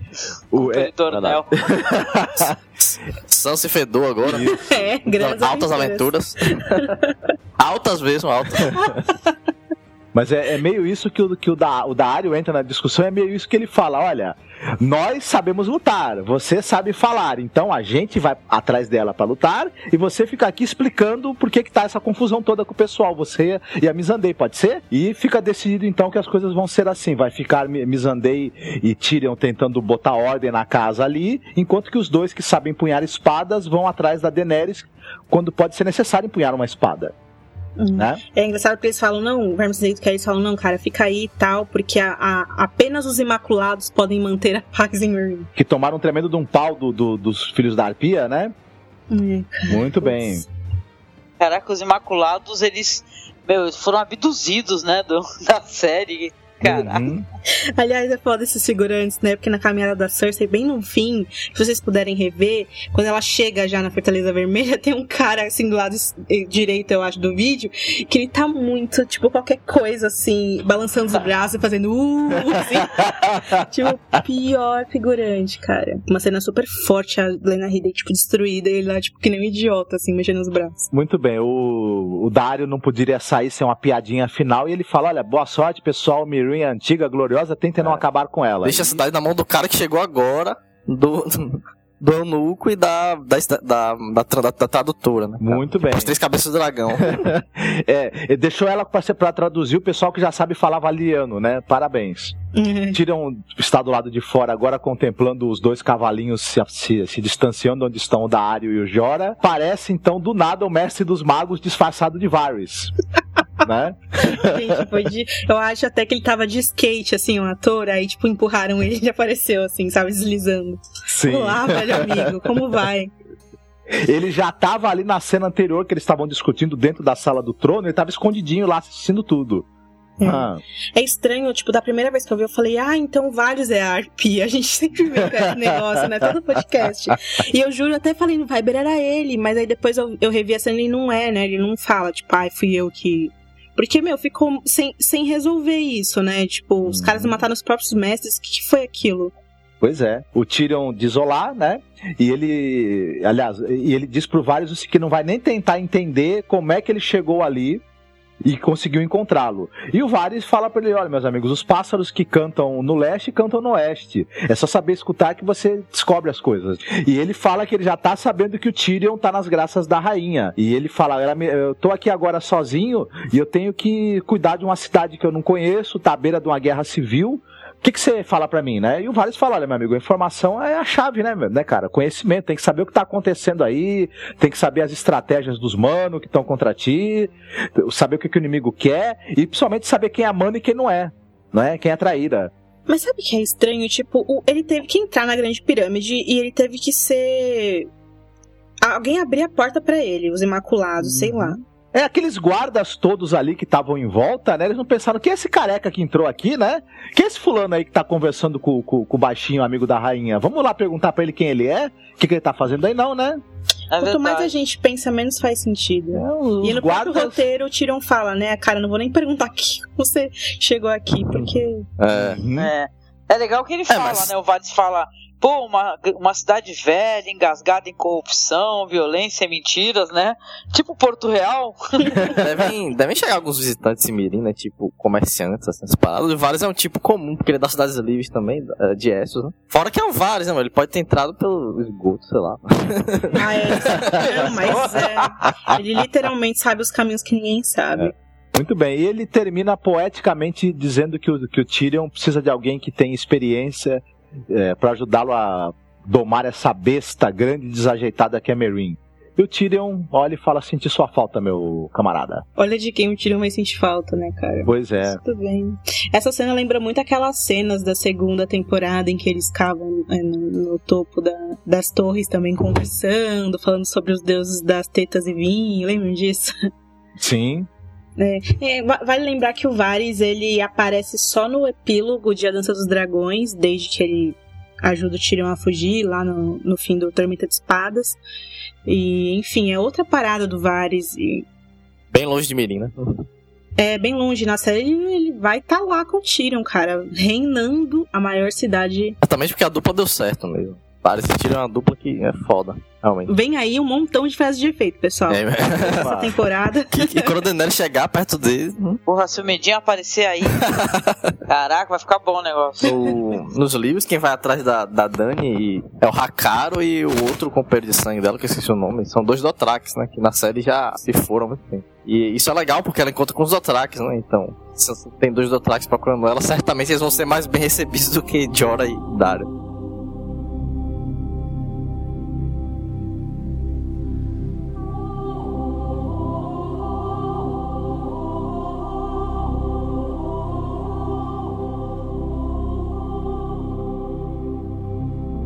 Todos então aí embarcando aí no, no tema da Rainha do Gado. Sou desse chão onde o rei é peão. o, melhor, o melhor vídeo que eu vi na semana.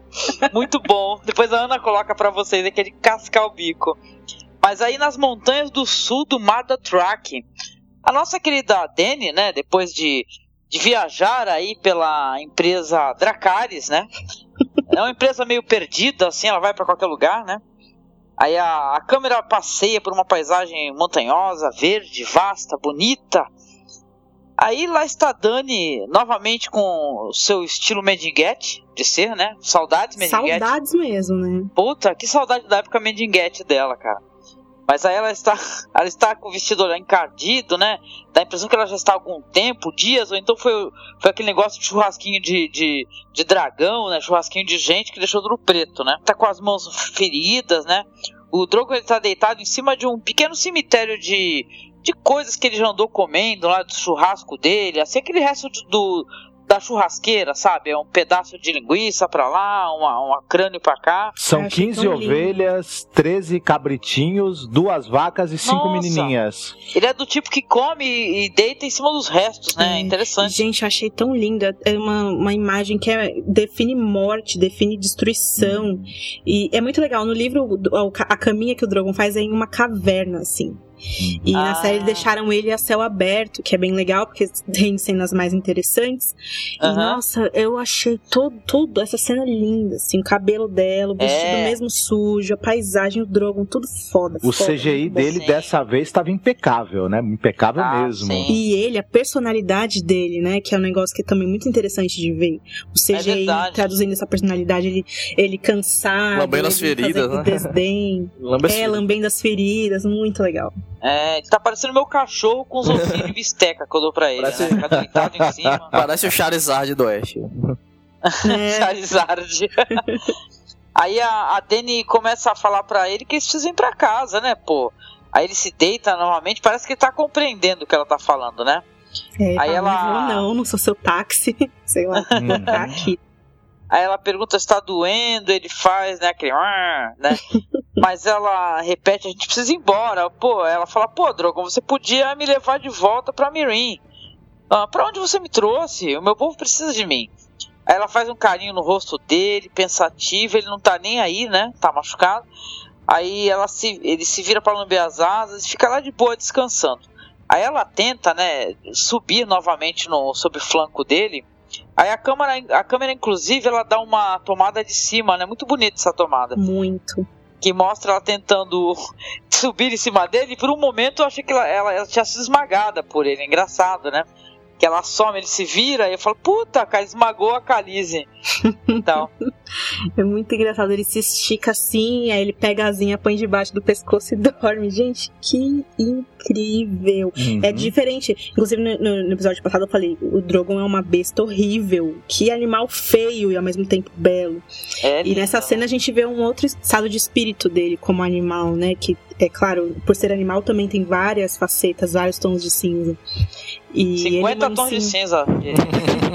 50 tons de Drogon. E, e é legal porque, putz, é muito. Você quer ter um daquele, sabe? Onde vende, onde clica. Eu não quero, não. Tô jogando dinheiro na tela e nada acontece. Tô passando. Então. Mas aí ela tá com fome, ela começa a perambular pelos arredores em busca de al- alguma comida. Aí ela escuta um cavalo relinchando.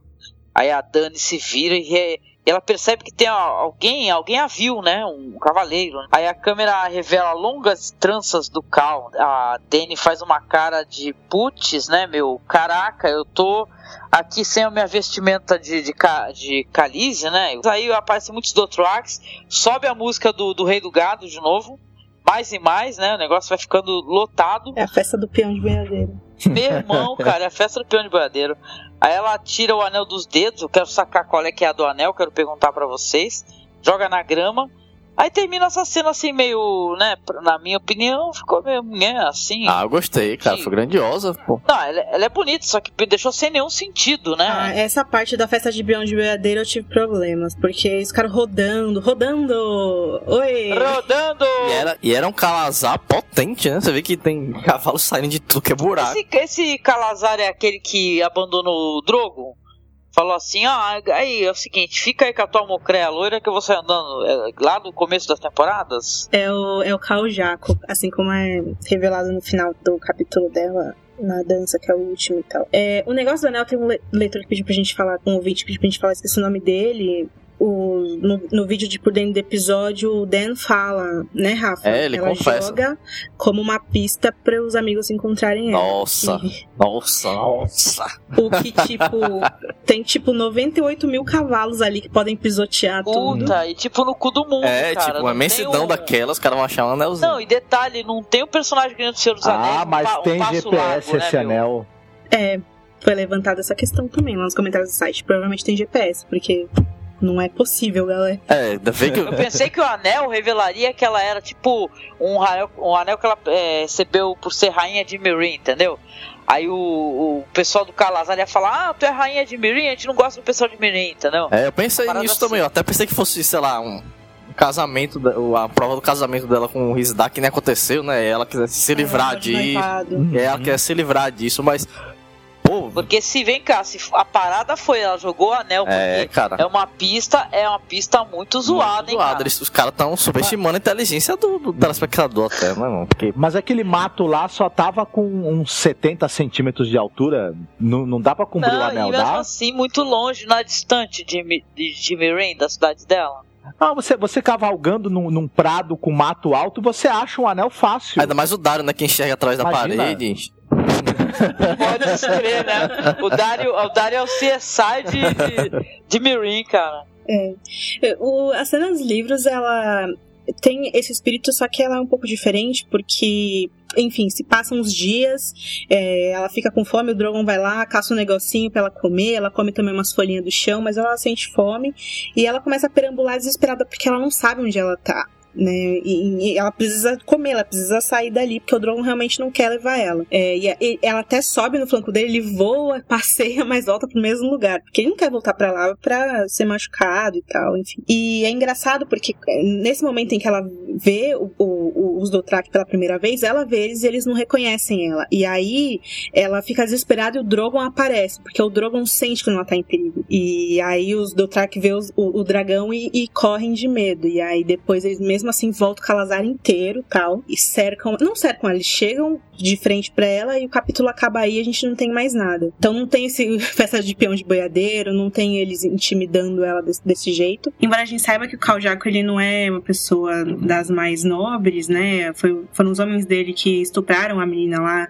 e que rolou aquela treta toda que gerou o, o ferimento no, no, peito do Drogo. Não sei, é, muita gente pergunta o que vai acontecer daqui para frente, se eles vão ameaçá-la, torturá-la e machucá-la, ou se eles vão apoiá-la, porque de acordo com a hierarquia do Track, a Dani não podia ter ido embora com os dragões assim, sem mais nem menos, né? Como viúva de um Cal, ela devia ter entrado para a ordem das Dosh Kalin, né? Que são as viúvas que servem os Caos e preveem o futuro e tudo mais, enfim. E tem uma coisa muito importante aí desse capítulo da Dani que a série não vai fazer, é que nesse capítulo ela começa a sangrar e ela pensa que é o fluxo dela, né? A menstruação e tal, que ela tinha teria voltado ali a menstruar. Ou então a doença, né? De muito tempo. É, uma doença. É, porque tá rolando uma doença lá na Beira dos Escravos que é a égua descorada.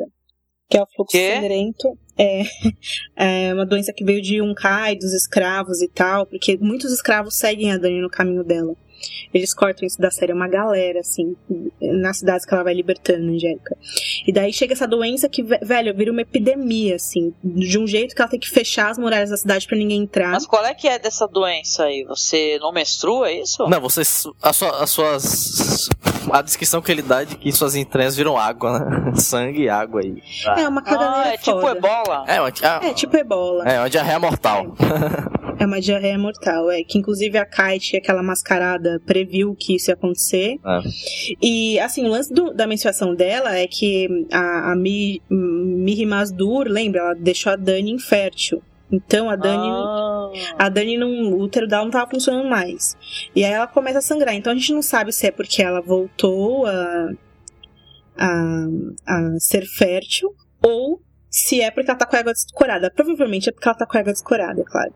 Que nome feio de doença, hein, porra? Égua descorada. É porque o nome é fluxo sanguíneo, mas a primeira pessoa que, que, foi, que foi registrada, né, que teve essa doença assim, foi um cara que tava no, montado numa égua, parece o cavaleiro, né? É, ele chegou numa égua e tal. Numa égua descorada. Ele trouxe a doença. E você, quando tá com essa doença, você fica com cor de burro quando foge.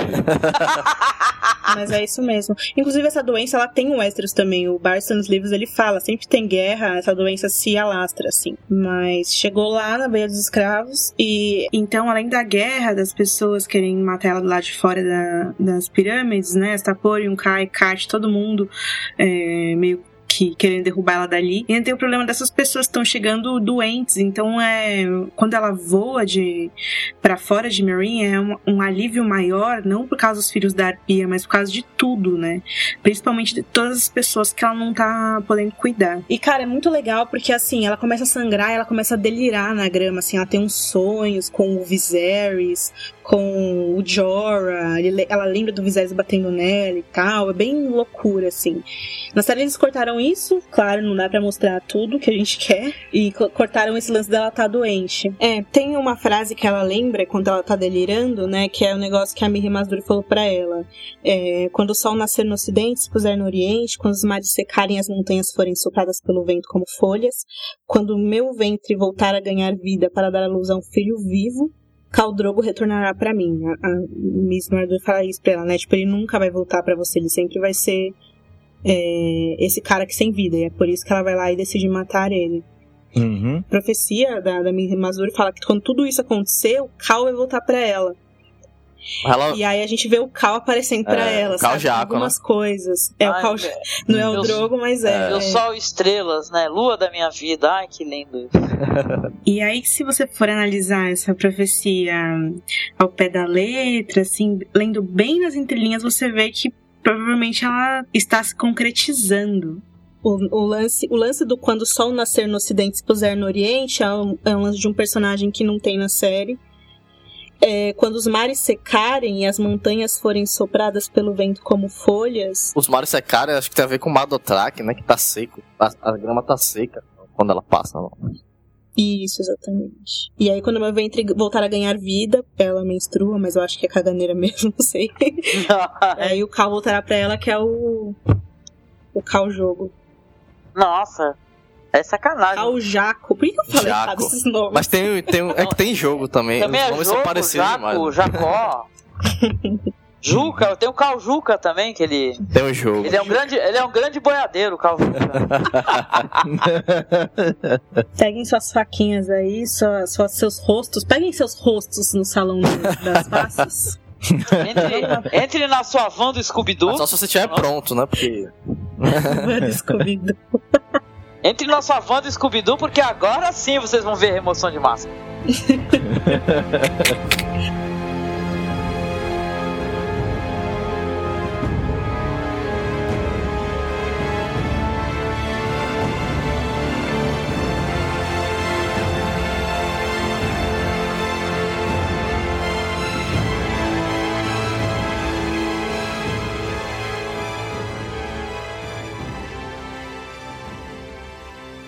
Em Bravos, a gente vê o Meryn Trent lá.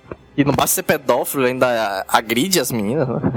Uma parada bizarra. né? Três crianças ali esperando ele com medo, chorando, e ele bate nelas. Bate na primeira, bate na segunda, elas gritando de dor. E aí a gente percebe que a, a terceira tem os cabelos no rosto, os cabelos estão cobrindo o rosto dela totalmente, uma parada bem Samara, assim. Aliás, gente, toda a iluminação dessa cena é, é, é assim, tenebroso e belo também. É laranja, assim, né? Marrom, Cara, foi, terroso. foi o que eu mais gostei da série. Acho que foi o segmento que eu achei mais interessante. foi muito bem Se você vê as imagens promocionais, Angélica, que tem a área, são as mais, uma das mais bonitas de toda a série, assim, com essa iluminação. É, ele bate na terceira garota, que é a dos cabelos. Estão cobrindo a cara e ela não esboça nenhuma reação. Ele bate mais uma vez e ela não se mexe. De novo e de novo e ela não liga. Não... Aparentemente não sente dor. E aí ele diz que terá trabalho com ela e manda as outras duas embora. E aí a gente vê que a garota tira o cabelo do rosto e, cara, ele sem medo. E a gente vê que era aquela menininha lá que a área deu a água do poço pra ela. mano. É, que ela mentiu pra menina, né?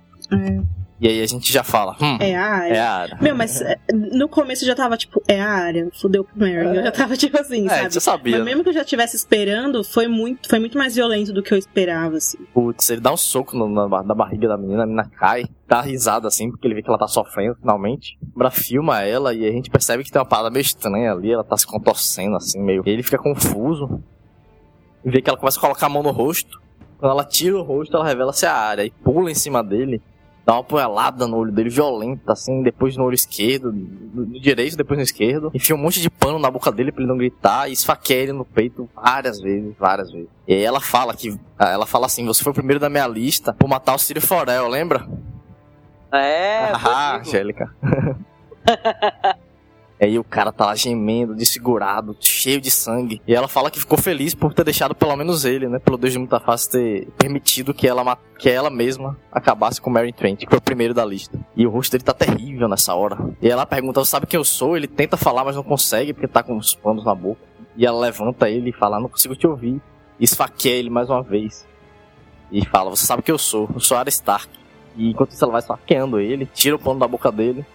Fala, sabe quem você é? Ninguém, um nada. Enquanto ele tá lá chorando, sofrendo, ela corta.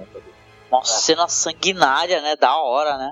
Essa cena de cortar a garganta lembrou muito a cena da, da Catherine morrendo também. É muito gutural, é muito visceral. Foi tenso isso aí, gente. Eu, eu acho que ao mesmo tempo, acho que o mundo inteiro tava na ponta do sofá vibrando, assim. Ai, É verdade, né?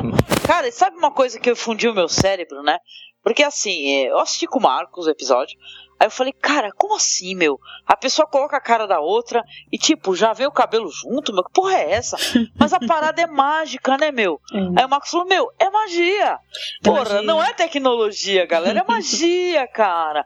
Botou a cara, vem cabelo, vem tudo. Maneiro, gostei. É, no livro tem uma explicação a mais. A gente até tinha contado pra vocês. Tudo bem que vocês esquecem que é muita informação.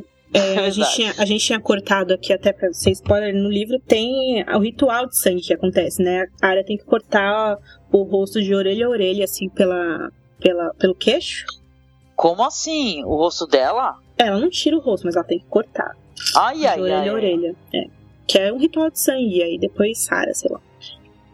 E aí ela está pronta, como se abrisse um portal na alma dela, sei lá.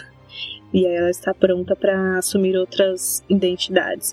Vale lembrar, Rafa, tô me adiantando aqui, mas a área nos livros, ela- esse negócio das faces acontece em A Dança dos Dragões. É, antes, esse negócio dela ficar cega acontece antes, é no Festim dos Corvos. Então, tipo, Martin lançou o Festim dos Corvos e o último capítulo dele é a área acordando cega. E aí, depois, não tem mais livro, e aí? E aí todo mundo fica, porra, e tipo, demorou o quê? Quatro, cinco anos pra lançar o próximo livro. As pessoas ficaram quatro anos com esse cliffhanger da área cega, sem saber o que ia acontecer e tal. Foi bem legal. Agora a série fez a mesma coisa, né? Porque eles inverteram a mas parada. as pessoas- é, mas as pessoas não vão ter que esperar tanto tempo pra ver como É. ela vai lidar com a questão de ser cega, né? Um É ano. verdade. Não, e aquele negócio de aparecer o, o, o Jack, né? Ela vê, o momento que ela vê a face dela, ela fica cega. Aí ela, ela. Antes ela chora, né? Porque, poxa, ela ficou triste realmente por ter achado que tinha perdido o Jake. Aí na hora que ela olha atrás tá o cara, eu casquei o bico, meu. Aí eu achei.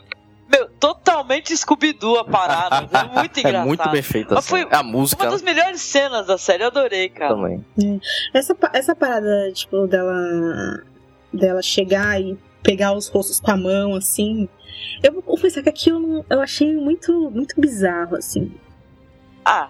Mas todo o resto eu curti. Todo o resto eu curti, menos Divertido. aquilo. Olha só a minha curiosidade. Eu fiquei tentando identificar os rostos pra ver se eram pessoas que eu já tinha visto anteriormente, tá? Ah, legal. É, esse- essa cena também, esse contraponto que eles fizeram do- das cores muito quentes ali na hora que o Merlin Trent vai ser morto, o abóbora e o vermelho, e depois esse contraponto com o azul, esse, esse azul muito profundo e, e- e escuro, ficou muito bacana mesmo. Esses dois momentos aí dessa sequência com a área, excepcional para mim. Eu achei não, a melhor sequência do de falar. episódio. É, inclusive. o, o, você trocar de rosto é um veneno, né?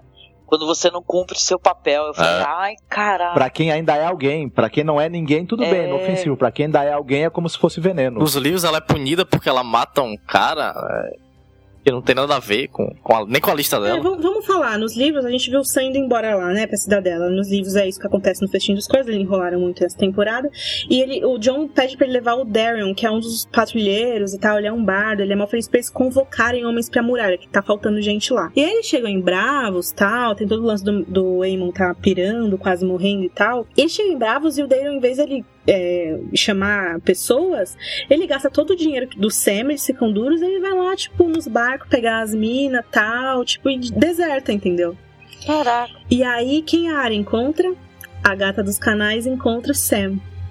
E aí ela, ah, você é da patrulha? Ah, então tá, aquele cara tá de zoeira, então tá bom. Ela vai lá e mata o cara. E aí ela chega lá, pro homem gentil que nasceu o Jaquen, e ele fala, e aí?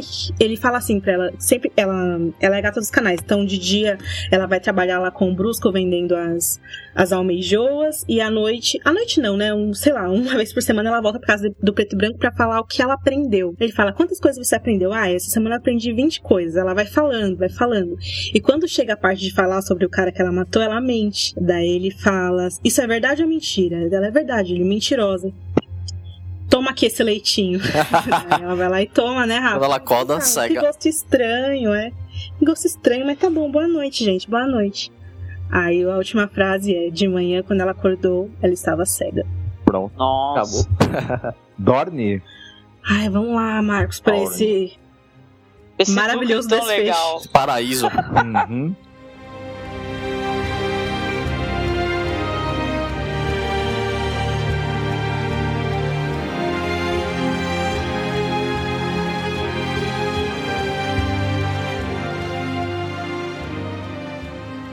Muito bem. Vamos para a Espanha, quero dizer, para Dorne. Tomadas belíssimas. Estamos aí na despedida que Jamie Mircela e Tristane e Bron vão embora e estão ali, finalmente, né? Vai, acabar esse, esse, esse pedaço aí de Dorne que ninguém aguentava mais. Então tá lá todo mundo se despedindo, muito bem, etc e tal. E a Hilária se aproxima da Mircela e fala o seguinte: me perdoe, eu espero que você seja feliz, tá tudo certo, você é muito legal, desculpa aí, dá um beijo nos lábios. Bem demorado, que a gente até estranha, né? É, aquilo, como é que o Doran viu aquilo e não sacou? Gente, Meu, sério, tudo o que sobre que isso. foi, o que que foi esse batom Jequiti vencido que ela usou, cara? Puta que pariu, mano. Eu falei roda, roda Jequiti, cara. Para. Não, gente, Né? sério, não dá. Como é que ninguém percebeu? Nossa.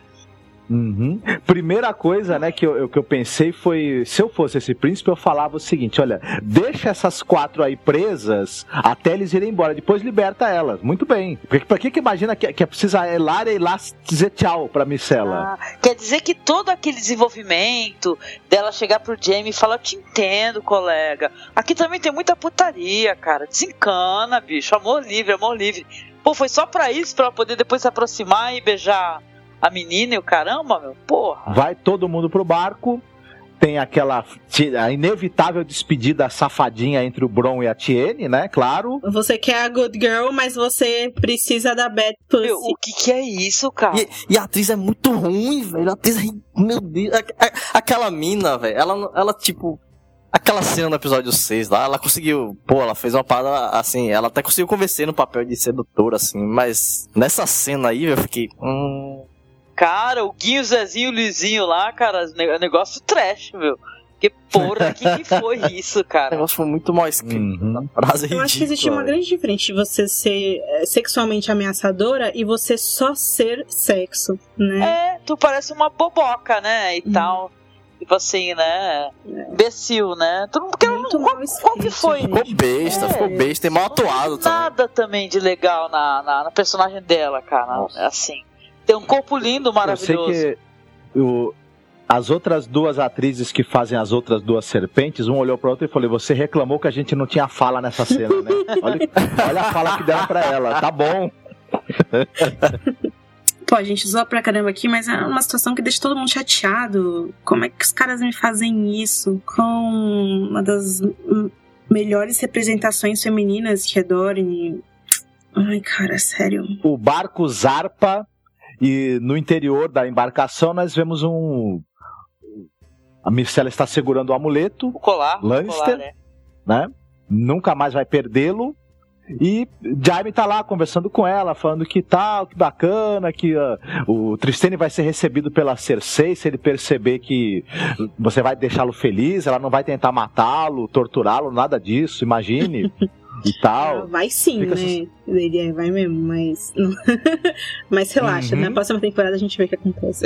E o Jaime, ele fala pra Micela, olha, agora que você já conheceu o mundo, você tá mais madura, você veja só que vocês se odeiam há tantos anos e, e o, que- nossas duas famílias são inimigas e o amor nasceu entre você e Tristana, que coisa linda, que coisa É, impressionante, acontecer isso né? dentro de uma situação assim como é raro, né? Você, foi, apa- você se Uhum. apaixonou por alguém ah, pelo qual você era prometida, né? Genial. Isso. Não, é uma coisa interessante que esses casamentos é, arranjados, as pessoas na- muitas vezes não se conheciam, né? É até engraçado a gente ouvir um cara falar: olha só, que coisa, co- que coincidência absurda você se apaixonar pela pessoa com quem você tem que casar. Que é isso, né? Isso nunca acontece. E ele fala: a gente não escolhe quem ama e tudo mais, e etc e tal. E ela olha pra ele e fala assim: tá, eu já sei o que você tá querendo dizer, viu? Aí ele, não, você não entendeu, eu ainda não entendo, eu já sei sobre você e a mamãe. Cara, é muito estranho. Tipo, ai, eu sei que você é meu pai, estou muito feliz por ser fruto de um incesto e provavelmente ser assassinada, porque. Meu, isso- meu, na hora que ela falou isso, cara, eu, fa- eu, eu nem a cena não tinha não caído nem a primeira gota de sangue. Falei, vai morrer. Fudeu. Uhum. Um personagem que, que joga uma compreensão dessa aí do nada, aí nessa. Não, vai morrer. Mas não deu outra. Dois segundos depois já começou a sangrar. É, mas eu, eu não achei tão Exatamente. estranho assim, não. Porque, sei lá, velho. Eu achei a cena bonita, gente. Quer ver, ó? Se esse É. núcleo de Dorne aí. Nossa, mas era Ele- linda demais. É, se esse núcleo de Dorne é zoado, esse ator, o, o Valdal, ele é genial. Então foi uma cena deliciosa, assim, o jeito que ele, ele primeiro ele abraça, assim, com aquela surpresa, e depois ele aconchega, sabe, a cabeça, assim, na, na dela, né? Ah, muito bonito isso, assim. É, a- a- a- nas cenas em Dorne ainda, quando eles estão se despedindo, é tudo muito lindo. Aquele mar, aquelas roupas, é tudo maravilhoso. Dentro da galera também é muito bonito. Eu gosto do, do, do Nicolas, ele, ele tava cômico, eu acho que era a- o papel dele foi ser cômico, mas ele tava fora do personagem, gente. Vocês imaginam que aquele Jamie que perdeu a mão e tava todo cheio de lama e sujeira em Harrenhal é esse mesmo Jamie falando: Filha, você aprova? Aprova? Ah, então vamos nos abraçar. Parece que quando ele entrou em Porto Real novamente, aquele Jamie que a gente se apaixonou, porque eu me apaixonei por ele de uma maneira, com aquele negócio dele com a Brienne, parece que ele ficou pra trás, né? Quando ela foi embora, ela levou o último resquício daquele Jaime maravilhoso, né? Não aquele Jaime que estuprou, né? A irmã, e sim aquele cara incrível que desabafou, né? É que teve três momentos. Teve o, teve o Jamie Lannister, é, cinema, cinema europeu de arte, te- te- né? Bergman. Aí teve o, o Jamie Lannister porno chanchada e agora estamos no Jamie Lannister. Terrível É isso, bem, né? é bem estranho, assim, não é. Não tô dando culpa pro ator, como todos vocês, eu gosto muito dele, mas deu pra perceber, a cena foi constrangedora, gente. Ele tava desconcertado. Sabe você ter que dar rodeios assim, ah, você sabe como é o amor, né? O amor tem dessas. É. E, Você sabe ele que a abelhinha vai ali, né? E pousa e tal. Porque, tipo, o Jamie, ele é o tipo do cara que ele não. Ele, ele sente que ele não deve satisfação pra ninguém. E ele é um cara cinza, que ele é o tipo do cara que ele tem filhos com essa irmã, frutos de incesto. Ele não liga pras crianças. O Martin escreve ele assim, ele. Esse personagem escuro mesmo. E na série eles fizeram esses negócios pra dar esse- essa, essa morte dela algo mais romântico, algo mais grave. É, mas ficou fora do personagem. Gente, eu achei muito estranho. Como toda essa Dorne aí, não é à toa que a gente zoa pra caramba. O lance dela ter entendido o incesto eu não achei tão estranho assim, não. Porque, ah, sei lá, ainda mais naquele mundo onde já casaram um irmão com a irmã há um tempão, né? E Dorne é aquela parada do amor livre mesmo. Micela é tipo a menina, a, a patricinha da cidade que vai estudar fora, sabe? E quando volta tá com pressão assim mais, sei lá, mais livre, tá vendo? Do preconceito e tal. Ela foi passar uma, um semestre na, na França. tá, sozinha. Ela voltou com a cabeça aberta. É, tipo isso. Eu não achei tão estranho isso, assim, mas. O fato do Jamie que você falou, eu concordo totalmente. Que é meio estranho ele ficar se explicando, assim, sei lá. Meu, e o que que é aquele final, meu? Que tipo assim, ela tá olhando pro mar, o barco tá indo embora, aí cai uma gota de sangue assim no, no sapato dela, aí a. a, a- aquela lá que é a, que é a sacaninha, Ah, ela, Taine. É, ela vai lá, entrega o lenço, aí ela joga o lenço e sai voando, aí tu tem a impressão que vai começar a tocar como uma deusa, sabe? Você me mantém, porque, e porra. o, o recurso de você usar toda hora um frasquinho para as pessoas beberem, né? A- a- o Jaquen vai lá e toma, e depois na outra cena a gente vê a, a Hilária. É, e é o mesmo veneno Exatamente. lá que, os, que o, o Bron usou, uma parada assim. É, O, é. o Bron tomou, né, e tal. Aí, pô, esse vê, ela teve que, teve que ter toda essa cena de impacto aí, dela ficar esperando o navio ir embora pra ela tomar o, o antídoto, né, e tal. e dar mais, ficar mais B10, né. Que é o núcleo B10, né, cara. Então é foda. Mas o que realmente não faz sentido é a Marcela morreu e agora o Tristan tá lá indo pra Porto Real. Pois é. Que, que... Pra se Meu, ferrar. tá fudido. Vai, já mandou como refém o moleque.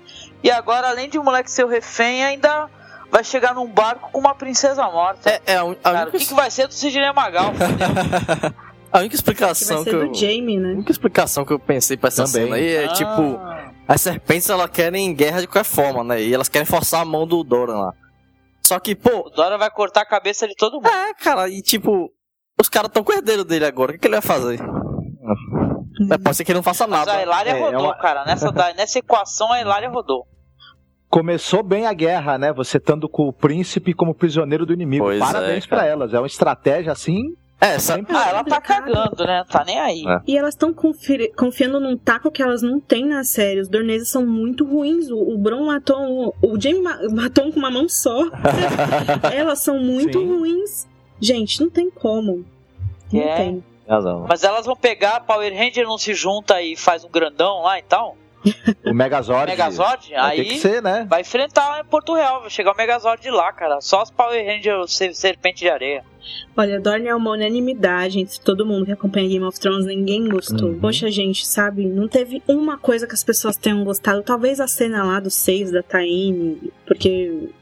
É. Sei lá, talvez aquilo, mas, putz, é necessário dizer que Marcela nos livros está viva, ela tá machucada, ela recebeu um ferimento na orelha, a orelha dela foi basicamente amputada em uma tentativa de coroá-la rainha que a Ariane fez, e aí deu, deu ruim.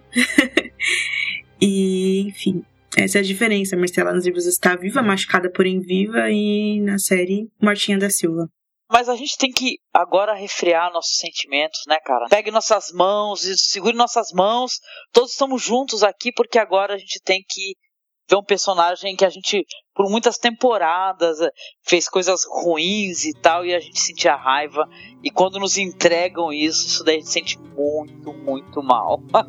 Ai, Porto Real. Porto Real, você me fez. Eu assisti você com a música do Chico Buarque na cabeça, hein?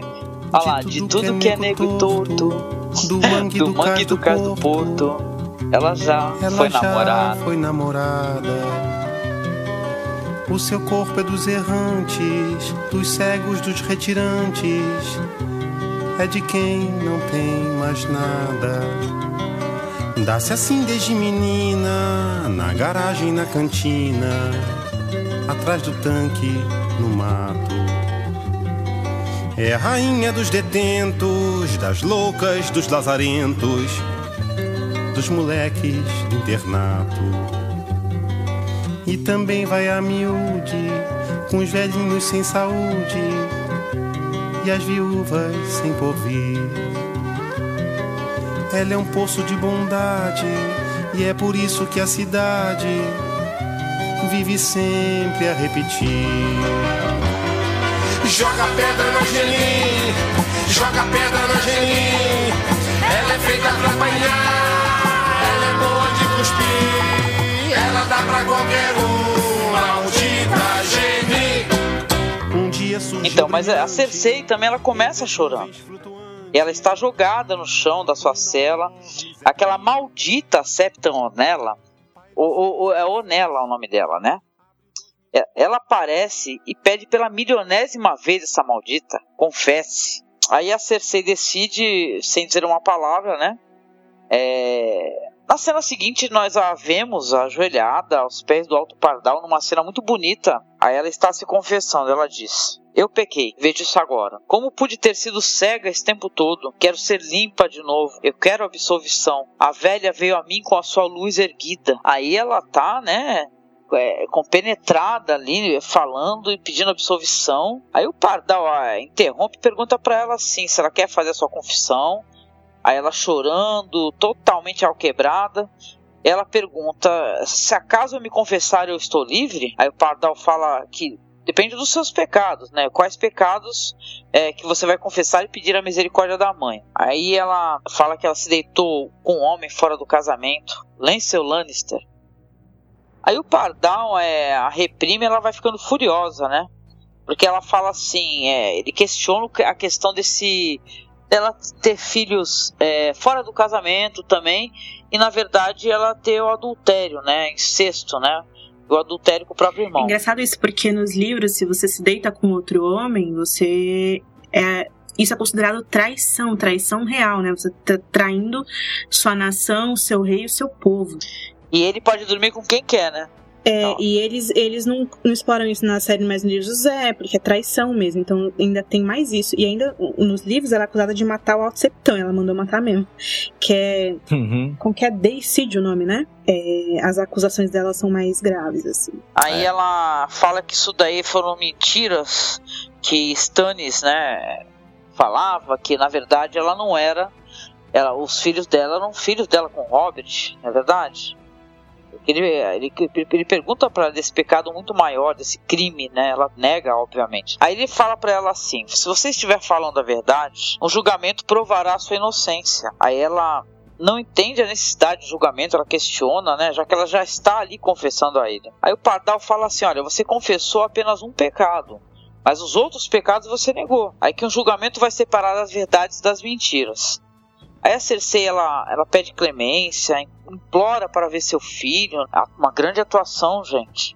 Ela pede mais uma gota da misericórdia da mãe. Aí o Pardal diz que ela deu seu primeiro passo em direção à honradez, à redenção, né? E que ele a deixará voltar para a Fortaleza Vermelha.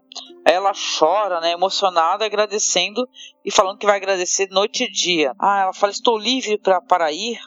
Aí ele fala: Sim, depois da sua expiação. Ah, aí sim ela fica totalmente nervosa, porque é, o que será essa expiação, né? a rainha, ela, depois ela aparece sendo lavada de uma maneira. São cenas muito trágicas, né? E, e patéticas e agoniantes, né? Ela está sendo lavada com muita rispidez, sabe? As pessoas tocando no corpo dela. Aí elas sentam ela no banco, ela totalmente nua, né? Nesse caso, é por sinal acho que cabe dizer que não é atriz, né? Não é o corpo da atriz. Não, e ela está grávida também, né? É, eu acho que na época da gravação ela estava grávida, inclusive na cena em que ela transa com o Jamie na torre de Winterfell, ela também estava grávida naquela cena. E também foi usado um dublê, uma dublê, né? Mas assim, ela não faz em Game of Thrones, né? Em outros papéis da vida dela, ela já fez. Todo mundo sabe a carreira dela, inclusive em 300 ela aparece nua. É, mas em Game of Thrones ela não aparece, enfim. Também tem um agravante aí que a atriz mesmo diz muito em entrevistas que ela tem o corpo todo tatuado. Então fica difícil tirar na pós-produção, não sei. Não, não tenho esse conhecimento técnico, mas é uma das, das das razões pelas quais ela optou não fazer essas cenas na série. Ah, eu achei que foi muito bem montado, assim, foi muito bem feito, assim, essa essa computação gráfica e tal, porque ficou, me pareceu quase imperceptível. É, teve uma galera aí que pegou as cenas e colocou o print no grupos, quando você percebe tem partes diferentes, que o pescoço dela fica mais longo e tal. Ah. Eu achei que o CGI ajudou a, a, dar a cena um tom ainda mais sombrio, porque ficou um pouco surreal, sabe? Como se a Cersei fosse um ser diferente dos outros ali. Não, não de uma maneira ruim, sabe? De uma maneira boa, de uma maneira que agregou, assim, pra cinematografia da. É muito intensa a cena, é. viu? Eu diria que é tão intensa é, claro, é num, num, outro, num outro ângulo, uma outra perspectiva, como a cena de Durolá. Essa é a cena mais poderosa e mais intensa e mais terrível de, dessa série, assim.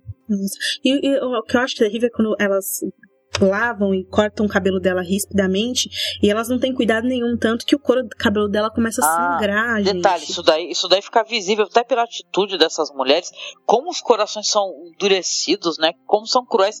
Olha, parecem assim alguns filmes de freiras malvadas que eu já assisti, viu? Na história da minha vida. É, então, assim, elas cortam o cabelo e aquele filete de sangue, né, começa a descer, né? Ela fica ferida, né? Cortaram o couro cabeludo dela também, né? A Cersei ela aparece totalmente transformada, né, com o cabelo curtinho e vestida, né? É uma cena que ela termina de maneira muito patética, ela estava sentada assim num banco, né? Aí depois ela já aparece vestida fora do septo, com um vestido grosseiro, de segunda mão. Aí toda a cidade ela está aos pés da escadaria observando, tal. E o olhar mal dessas pessoas é assustador, gente. O que a gente vai ver mais para frente também é assustador. Aí ao longe ela vê a, a Fortaleza Vermelha e, bom, o Pardal começa a falar. Uma pecadora está diante, diante de vocês, Cersei, da casa Lannister, mãe de sua graça, rei Tommen, viúva de rei Robert. Ela cometeu falsidade e fornicação, confessou e implorou perdão, e agora se apresentará a vocês, cidadãos de bem, como os deuses a conceberam, despojada de seus segredos, nua diante dos deuses e dos homens, para sua caminhada da expiação. Aí as Septons arrancam, né, os, os vesti o vestido Quando dela. ela tira todo mundo. Oh, tipo, ver a rainha nua, né? Caminhada da Cersei ela tem inspiração histórica na penitência de Jane Shore, que é, tem um quadro do William Blake bastante famoso que fala sobre esse período histórico. Ela era amante do rei inglês Eduardo IV, né? Essa história ela é contada naquela série White Queen, se eu não me engano, tem no Netflix essa série. Lidiane é muito fã dessa série, Leandro também lá do nosso site fizeram até um post sobre isso. E em algumas versões da lenda do Rei Arthur, a gente também vê a Guinevere ser ter que fazer expiação pelo crime de trair o rei com Lancelot, né? Inclusive alguns artigos até fizeram um paralelo do nome Lancelot, que é com quem a Guinevere trai o Arthur, com Lancel Lannister, né? Que é o personagem de Game of Thrones, enfim. Você tinha aquela coisa da caminhada da infâmia também, né? Era, era muito comum as pessoas que, que cometiam crimes ou fornicavam e cometiam crimes sexuais e coisas do gênero tinham que fazer essa caminhada pela cidade, mesmo, mesmo as, as bruxas ou mulheres que iam ser executadas ou queimadas, elas tinham que fazer essa caminhada e levavam ovada, levavam tomate podre, eram xingadas, enfim, eram, eram espezinhadas ao longo do, do caminho, né? E usavam a máscara também, tinha a coisa da máscara da infâmia, que a pessoa também usava uma máscara que deixava, deixava a pessoa ridícula. O, o Martin tem um featurette especial que eles fizeram é, no YouTube, o Martin comentando, ele fala, é, temos aspectos simbólicos na caminhada da expiação, ou caminhada da vergonha, como é conhecida nos livros, é, você está nua, você não tem nada a esconder, toda a descrição lhe foi negada, seu cabelo foi raspado, você está completamente vulnerável, não há nada mais a esconder perante Deus. Essa é a justificativa espiritual para esse tipo de coisa, né? Nua perante o Deus, perante as pessoas, que é o que o Pardal uhum. fala. Aí ele fala, mas também é algo deliberadamente político. As pessoas não viam reis e lords com muita frequência. E não, a não ser que eles desfilassem com suas vestimentas luxuosas, como a gente vê lá nas cenas de casamento, né? Que tem bastante em Game of Thrones. É, o esplendor dessas pessoas ajudavam a governar, a impressionar, né? A, a, os cidadãos. Então, você tira tudo isso de uma rainha como a Cersei, que era cuidada por criadas, protegida por cavaleiros, você também despe ela de todo o poder dela. Cersei não é uhum. amada na sua de Porto Real, né? Ele fala, esta é a mulher que você não ousa contradizer porque ela poderia ordenar que sua língua fosse arrancada. E aí, essas pessoas estão chamando ela, a Cersei agora de nome sujo, fazendo acusações. Elas são livres hoje para fazer isso, né, durante essa caminhada. E isso muda toda a percepção pública dela. Então, o que o Pardal fez não foi só aquela humilhação na hora. A Cersei vai ficar quebrada e machucada para sempre, vulnerável para sempre nos olhos dessas pessoas. A maneira como, aliás, uma, uma violência nunca vai justificar outra, né? O que ela fez, o que ela deixou de fazer, as pessoas que, que ela matou, nenhuma delas elas vão retornar ou elas vão conseguir é, sei lá, ter a vida como elas eram anteriormente com o sofrimento dela, né? Isso daí é uma situação é muito interessante porque o cinema explora isso daí muito bem. A gente já falou do do Irreversível, do Gaspar Noé, e várias cenas assim que você sente mal com uma coisa que você. O Gaspar Noé, por exemplo, no Irreversível, ele coloca uma mulher linda, maravilhosa, que é a Mônica Bellucci, desejável desde o começo do filme, que ele é contado de, de trás para frente, né? Ele é contado em ordem inversa. E você depois vê o estupro, né? Que faz te sentir de uma maneira como se ficasse podre, sabe? Eu acho que é a mesma coisa com, com, com a caminhada da vergonha dela. Porque ela começa a andar é, entre as pessoas e, putz, meu, seja lá você por mais imaturo que você seja, você fala, ah, rainha, bem feito.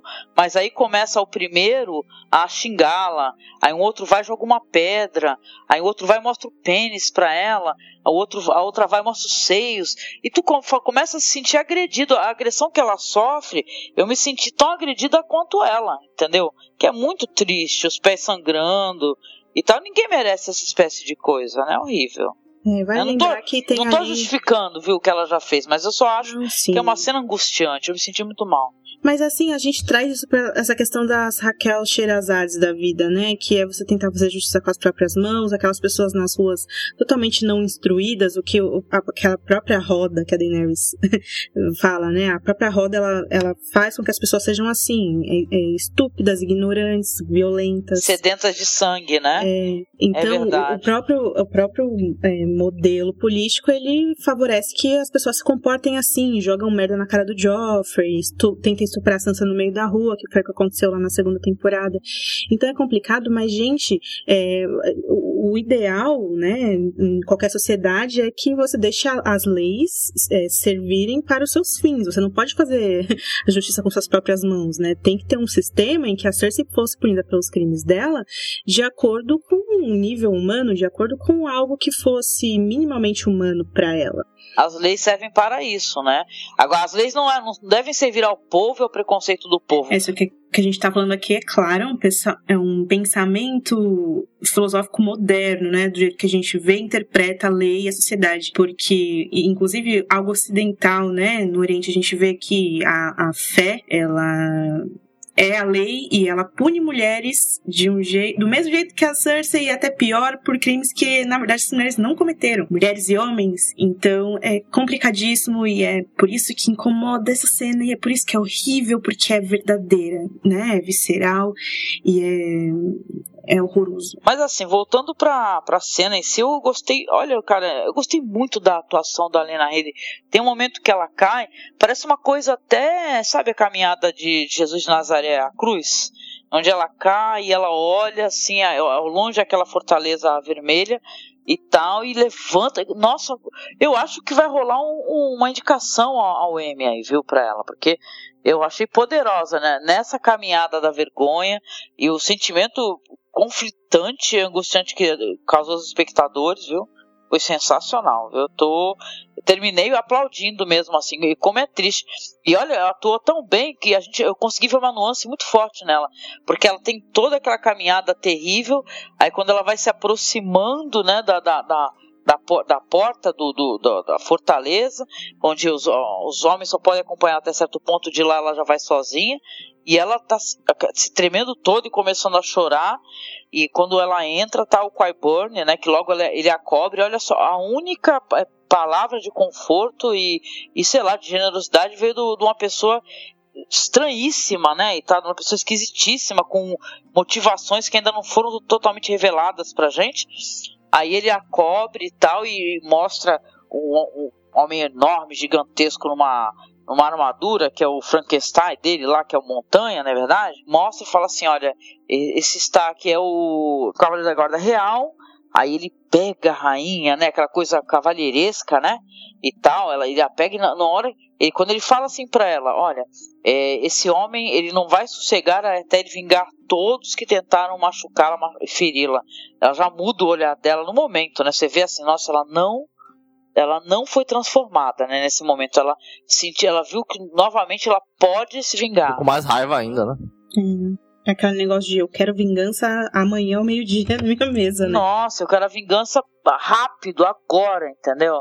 E olha todos que a olham, acho que é o tio, né? O Kevin, não é verdade? Nos livros, o Kevin é o primeiro que fala: traga um manto pra rainha, não sei o quê. E na série ele é mais duro Nossa, e tal. Todos Nos livros ele ficaram... vai visitar ela, tenta ajudar e tal, do, dentro do que dá, porque a Cersei do livro tá possessa e tal. No, no caso da Cersei, eles fizeram uma coisa positiva que eu achei, porque mesmo quando ela chega perto do castelo, ela continua caminhando assim. Nos livros, ela. Quando ela tá chegando perto, ela corre. Ela corre gritando, desesperada. É. Diz que tem uma parada também, né? Que ela. Que no livro a situação é um pouco diferente porque a gente tem toda aquela, aquele, aquela impressão visual e tal, e as emoções dela, só que a gente não sabe os, pensa, os pensamentos dela, né? Não tem uma narração em off, né? É. Não tem nada desse recurso. e no livro diz que tem os pensamentos dela, né? É ela... muito legal isso, Angélica, porque ela começa a ver nas pessoas, ela vê o pai, ela vê o Joffrey, ela começa a pensar, aquele filha da puta do Joffrey, se ele não tivesse matado o Ned, nada disso teria acontecido. Ela, ela é louca, assim, os pensamentos dela são muito bons. O livro, O Festim dos Corvos, é ela, e essa série, eu acho que a Cersei foi a a protagonista dessa temporada. Porque a, a, a, o arco dela foi o único arco que foi completo, assim, sabe?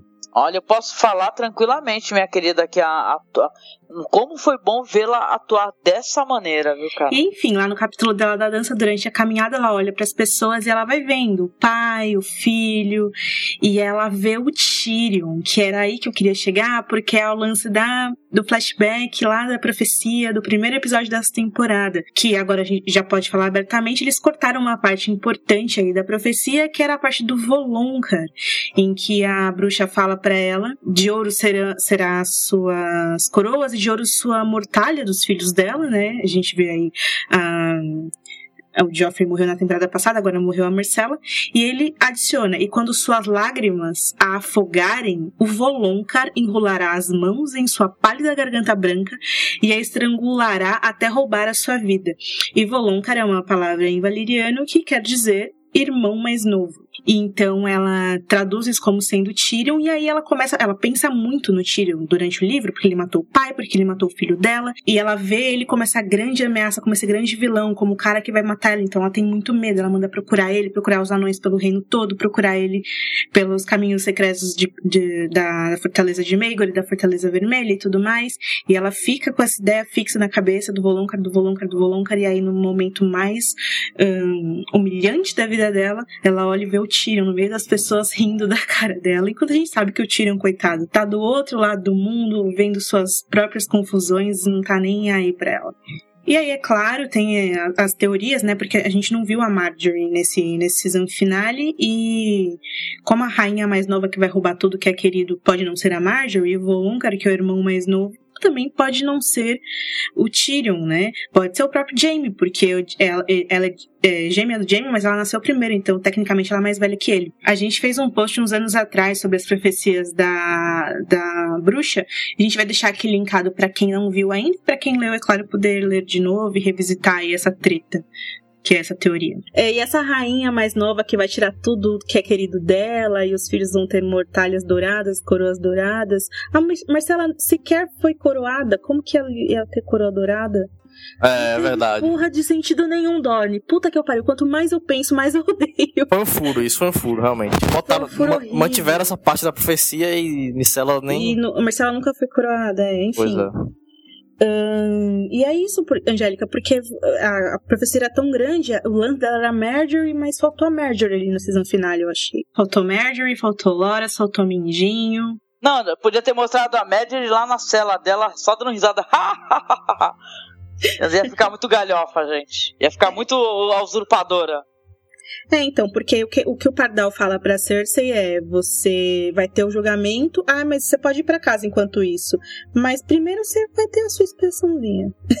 Aí ela tem a expressão, mas não acabou, vai ter o julgamento ainda. Ele é, um, ele, é muito, ele é muito cara de pau hipócrita, porque ele, ele adora falar que todo mundo é igual perante a lei, todo mundo é igual perante os deuses, etc e tal, mas pra quem tem uma alta posição, ele faz um julgamento espetaculoso e político. Exato, porque até né? então eu não, eu não tinha essa concepção do político, eu não conseguia ler esse Alto Pardal, mas o Martin falou, é, as motivações são políticas também.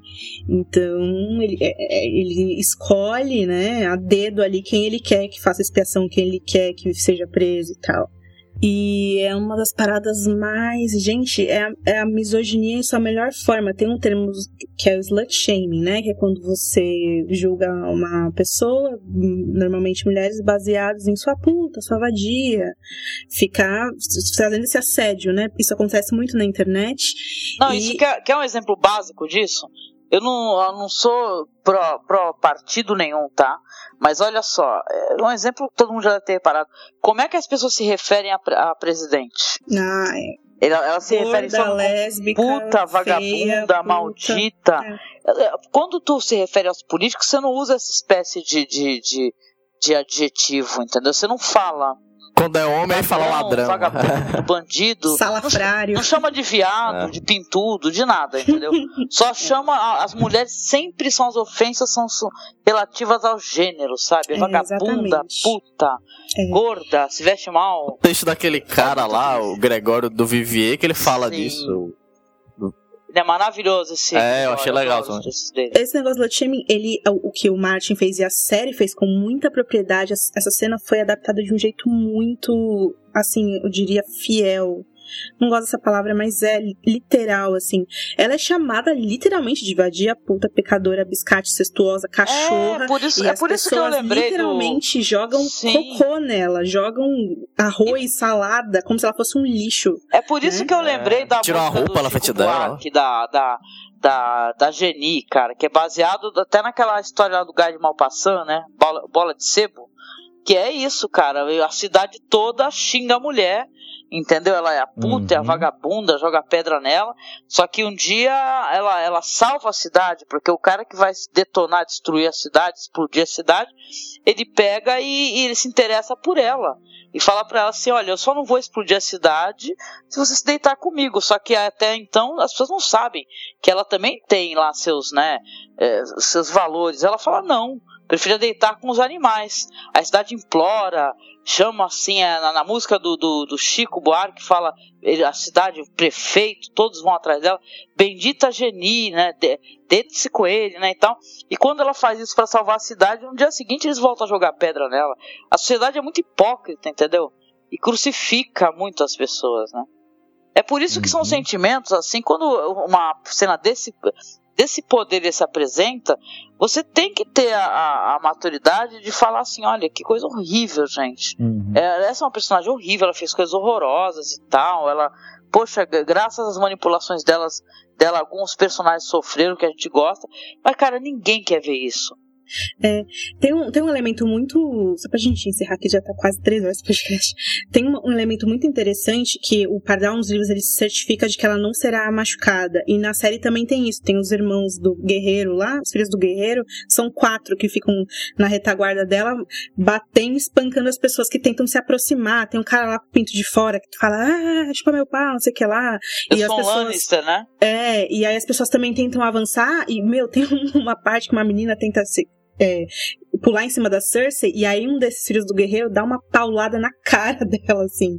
Mas é aquela coisa, né? Aquela segurança entre aspas, porque uma coisa que a Cersei não teve ali foi segurança alguma, né? Uma coisa que eu e Rafa esquecemos de citar é que ainda nas celas ela manda uma carta pro Jaime. O Jaime tá nas terras fluviais tentando organizar lá a zona que tá entre os Freys e os Tully depois do casamento vermelho, e ela manda uma carta pra ele, ela fala, eu te amo, por favor, eu imploro, me resgate, que saudades, vem, meu amante, meu irmão. E Eita. aí ele pega e fala, é, não.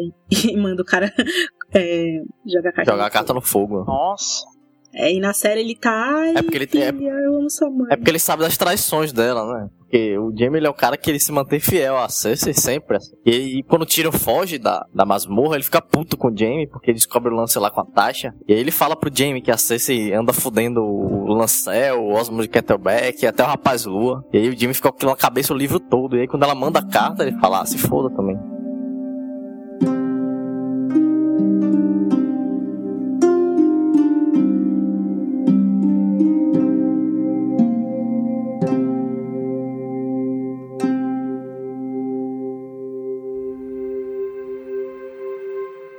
Bom, na muralha, lá no, no começo do episódio, a gente vê o John contando pro Sen sobre o que ele viu em Durulado. Falou que o Rei da Noite ergueu as mãos e que todos se levantaram de uma vez, todos selvagens, e que eles formavam o maior exército do mundo. Bom, aí o John fala, pô, tomara que eles não consigam calar a muralha, né? Porque imagina.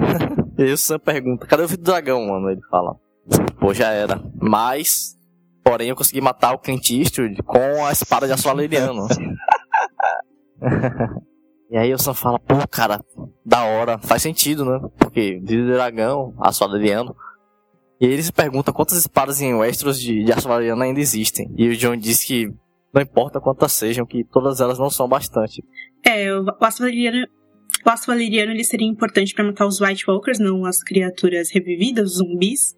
E no episódio Oathkeeper da quarta temporada, lá do Bebê do Craster, a gente viu que são 13 os cavaleiros do Apocalipse, lá, sei lá como a gente gostaria de, de chamá-los, incluindo o Rei da Noite. Só que aquelas criancinhas, elas estão sendo transformadas também em White Walkers. Então, quantos tem, na verdade, a gente não sabe. E lá no episódio do Rolar, a gente falou, né, das espadas que a gente sabe que temos nos livros, as armas nos livros que vieram de Valíria, que, a- aliás, aquela adaga que o, que o, o Joffrey tenta matar o Bran, lembra? Ela é feita de osso de dragão. É, a- é- não, não é o cabo que é do dragão? Realmente, porque não tem como. É, quem sabe é uma arma também, né? Aqui tem o Lamento da Viúva, Cumpridora de Promessas, Veneno de Coração, Garra Longa, Senhora Desespero, que é a Dolin Corbray. A Rouba da Chuva, Anoitecer, Fazedora de Órfãos. Aí tem a adaga lá do Joffrey, que é do Mendinho. E quem que tá? Sei lá. Tem um machado de aço valeriano da Casa Celtigar e tem um araque de aço valeriano com o Dothraki. Então são uma, duas, três, quatro, cinco, seis, sete, oito. São oito espadas, mais três é, três armas, assim, derivadas, e tem a espada lá da casa Dane, né? Alvo- Alvorada, que as pessoas acham que Ah, é verdade. mamífera. E Três, dra- três dragões também, né? Ah, tá bom. Sei- ah, acho que já tá bom, né, galera? Ah, acho que a gente, assim a gente Porque fecha essa deve ter questão. um. Deve ter uns. É, eu acho que dá pra chegar lá todo mundo Deve matar ter uns 50 mil White Walkers, fora os mortos ressuscitados lá pelo, pelo rei da micareta dos mortos, né? Então. é, uns 50 mil White É, Walkers é- e uns 2 milhões de ressuscitados escravos, tá bom, dá, dá pra usar as oito espadas aí, vamos ver. É isso, é que a série só mostrou três Ela White só Walkers. mostrou, na verdade, três espadas de aço valeriano. Essas outras estão nos livros, tipo. Então. Verdade. Também tem as espadas perdidas que ninguém sabe onde foi parar, né? Tem a Dark Sister, que na verdade é espada Targaryen, que a última vez que ela foi vista foi com Brandon Rivers, que a gente conhece como Corvo de Três Olhos. Será? Será que o Bran vai usá-la? Não sei. E tem a Blackfire, né? Mas a gente sabe que a série cortou esse, esse enredo dos livros, então provavelmente a gente nunca vai ver essa espada aí na TV. Bom, aí o Sam fala que deseja pedir algo. Pede pro John mandar ele pro Ciências Sem Fronteiras, lá na Vila, Vila Velha, pra que ele possa se tornar um mestre. E aí o John fala, ah, beleza. Não, na verdade ele tem alguma resistência, né, nisso. Ele fala que precisa do amigo e tal, porque ele não tem ninguém lá. É engraçado, né, Rafa? Que no livro é o contrário. O, o, o John É o contrário, John, ah, né? Você vai sim. Aí o Sam fala, não vou, sou covarde. não Eu vou, achei Não até- sei o quê. É, eu achei, eu achei, eu, eu achei bizarro isso que aconteceu aí. Porque ficou parecendo que o Sam realmente queria fugir da, da, É. da treta, né? O Sam da série talvez é realmente que ele queira mesmo.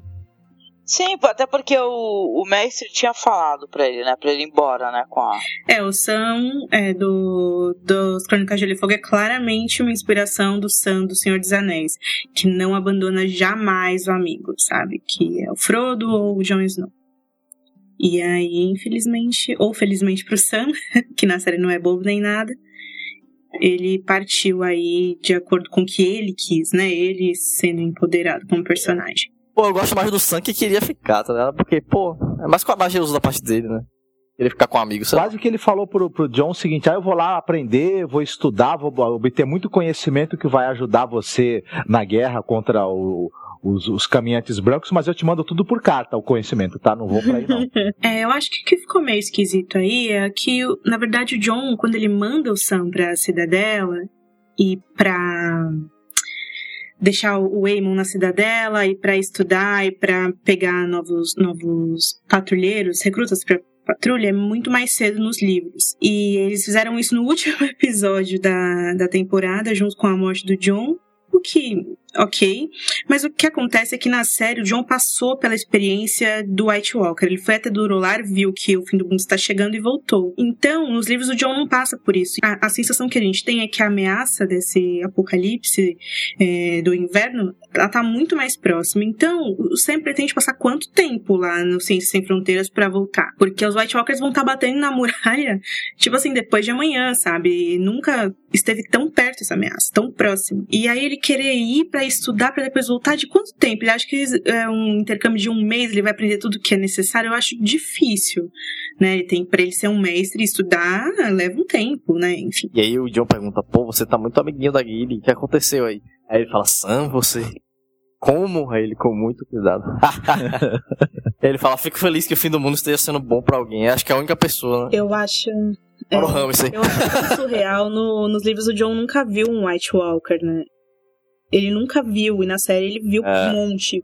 E aí eu acho tão surreal essa conversa entre os dois, porque eles estão conversando sobre, tipo, seres de gelo zumbis que vão acabar com o mundo. É um negócio muito surreal, não é? Sim. Porra. Surreal, meu. E aí, do nada o assunto Tipo, o mundo muda. né? realmente tá acabando. É, tá acabando. Ah, então tá bom. O mundo vai acabar, mas eu dei uma. É. Vamos brindar. Pelo menos. Então Sam, Guilherme e o bebê partem a cavalo. Onde a gente viu o Davos tentando convencer John a ajudar o Baratão, ó. E a essa hora já tá em Goiás, mortinho. Enquanto eles discutem, os portões do castelo se abrem e a Melisandre entra com aquela cara de ah, perdão pelo vacilo, gente. Hashtag chateada. Ops! Aquela cara de ops! Putz, nesse momento eu tava querendo Ei. jogar alguma coisa, cara. Sério. Não, mas, gente, a cara que o Davos faz parte do meu coração em um milhão. É, assim. ele pergunta da cheirinha, ela Meu, faz. que atuação, né? Putz. Lindo, ele, a decepção, né, meu? Não, o John fala Stannis, daí a Melisandre. Hum, não quero falar. E a Shireen dela. "Hum, Não quero falar. Deixa eu falar. E, meu, é, é engraçado porque, sei É. lá, ela é a única pessoa que sobreviveu pra contar a história. Se bem que depois chegam as cartas pro John, né? Talvez seja contando isso aí. É, a gente não sabe o que aconteceu, né? Bom, e aí, falando nas cartas, a gente vê, na, na- na cena seguinte, a gente vê o John lá já nos aposentos dele, lendo os últimos covos, né, que estão perguntando várias coisas. Dá pra ver, dá pra ver que são só mais notícias, né? Provavelmente a morte do Stannis, a carta, provavelmente a carta rosa tava no É, meio. então, tem uma carta aí dos livros que, enfim, não vai caber a gente falar, que depois a gente fala. Mas eu, eu fiquei pensando, É. tipo, podia ser uma carta falando do Ramsey. Sua irmã tá aqui. Se você ficar de zoeira, eu vou te pegar. Beijos, Ramsay. O Westeros inteira sabe onde a Sansa tá, menos o próprio irmão que tá ali do lado de Winterfell. E aí o Ollie chega falando do Bendy, né? Dizendo que Bendy Stark está vivo. Encontrou um selvagem que aparentemente viu Bendy. Sabe onde ele tá. E aí o John corre cheio de esperança enquanto aquela música dos Starks no fundo, né? Goodbye Brother. Começa a tocar. E aí o Alizé tá lá esperando ele. E aí ele pergunta, cadê o cara, cadê o cara? O Alizé fala, tá ali. Aí a gente vê que tem um monte de patrulheiro aí. E aí a gente já começa a ficar, putz. Nem pra ter o fantasma por perto. Ele fala, vamos lá, fantasma, comigo, ver qual é que é. A, a falta do fantasma aí não faz sentido. No livro tem toda uma, uma explicação pra isso, porque o, o fantasma ele virou uma besta gigantesca que só faz zoeiras. Tem um javali lá e o fantasma fica louco querendo pegar o javali. Aí o John tranca ele. É de um dos selvagens. É um dos selvagens de Javali. É o John tranca o, o fantasma porque, enfim, porque os vai tá louco. E de novo a gente se volta para o primeiro capítulo do John em A Dança dos Dragões, onde a Melisandre fala com ele: cuidado com as adagas na escuridão, cuidado com os inimigos, inimigos que parecem amigos, e jamais saia de perto do seu lobo. E é engraçado porque isso acontece com os Stark normalmente, né? O, o dia que o Robb começou a deixar o vento cinzento de lado foi o dia que ele começou a se dar mal. Agora, na série, o fantasma. Tem, tem um negócio que eu questionei muito, porque o David e o Dan falam, falam que naquela cena do dragão, que ele chega na, na arena, o Drogon chega porque ele sentiu que a Daniela estava em perigo e precisava dele. E na série, o, o, o John não tem essa relação com o fantasma, que é bizarra, porque tinha que ter, gente. É um animal. É, até o Sam Até teve, o né? Sam Até o ele Sam. protegeu, exatamente. Sim. E como não ajuda o John, né, meu cara? Fiquei sem entender, cara. Quando o John chega, ele vê uma cruz plantada na neve onde tem a palavra traidor. E aí a gente já fala, putz, já era, acabou. Não, e o jeito que ele procedia, sabe? Ele tava assim, ele ficou com aquela surpresa. Aí depois. É uma esperança no meio do- da, da tanta merda que tá acontecendo, né? ele encontrar o tio dele. É, nos livros, ele, ele- o Bart fala que são três facadas e o capítulo termina dizendo que ele nunca chegou a sentir a quarta. E na série são seis. Na série foram tipo seis facadas. E tipo, Júlio César Zé. mesmo, né? Que é, ele fa- É. Lá eles esfaqueavam Júlio César falando pela República, né? Pela República, Júlio- pela República. Só que o César foram 30. É. Morreu bem morrido. Eu juro que ele ia falar, até tu, olhe. Eu juro que co- É. foi quase. Tu olha, né? Porque eu. É, mais ou menos, foi quase. Até tu Brutus, né? Mas foi quase isso, né? Pela surpresa dele, né? Aí a última cena é o John caído, todo mundo vai embora, o olha até olha assim pra ele meio triste, né? E ele começa, não adianta olha, olhar, a gente não, a gente não te perdoa não, cara. É que o, no- nos livros, quem John esfaqueia, quem esfaqueia o John é o Bowen Marshall. Boa macho. E ele até chora também, né? Ele chora, enquanto ele tá esfaqueando, ele tá chorando. Ah, é, vale lembrar, né? No livro, o Jon Snow faz outras zoeiras, não é só isso dos selvagens. No livro, John sabe que a área tá em Winterfell, no caso é a Sansa, na série ele não sabe. Ele chama a Karstark lá. Lembra dos Karstark que o, que o Robin matou? Então, eles meio que debandeiam pro lado do Bolton. E a filha dela- dele não concorda e foge. O John acolhe ela. E pra ajudar na união dos selvagens com, com o reino, ele casa a menina lá com um dos Tens. E aí. Que beleza, aí hein? Os caras. É, e aí o Woman mata um dos, dos, dos caras, tem uma treta lá. Então as tretas são mais sérias. E aí as pessoas percebem, ah, o John tá mais preocupado com o Winterfell e o É, ele até fala que vai pra Eterfell no final do livro, né? Ele fala, o Tormund vai pra Durolá e eu vou pra Eterfell salvar minha irmã. E aí a patrulha, porra, mas a patrulha não toma partido. E ele tá tipo, foda-se, eu vou salvar minha irmã. Aquele lance que a Angélica falou no podcast passado. Cadê a comida pra todo mundo? Não tem comida. E tem que dividir a comida com aquela galera. E os selvagens são né, mal encarados. Os patrulheiros também. Então é toda uma situação em que o John é- ele é ainda mais é, cobrado e ele não pode. O John nos livros ele é até É. mais duro. Assim, não tem o Wally nos livros, por exemplo. Ele tem, ah, isso, eu quero criar essa criança. Não tem isso, entendeu? Então é, é mais complicado e, enfim. Mais um lance que a série mexeu em motivação e ficou bizarro. Eles, quando tu- é, isso acontece, os selvagens já estão estabilizados, como a gente falou aqui, então as tretas já estão rolando, então os caras chegam no limite e assassinam o John, ok. Só que na série teve aquela cena em que o Alistair Thorne permitiu que os selvagens entrassem. Se ele quisesse eliminar o John, era só não deixar ninguém entrar. Porque agora ele matou o John, os selvagens estão lá dentro e o que, que, ele pretende fazer com aqueles selvagens que estão lá? Aliás, os selvagens superam os patrulheiros em números, assim, muitos, né? Olha, se eu puder falar porque é o seguinte, a, o que ele fez é uma coisa que alguns personagens históricos, quando eles têm a coragem de fazer, alteram tudo, né? Toda, toda, todo o futuro. Porque, meu, ele fez o que era mais correto, né?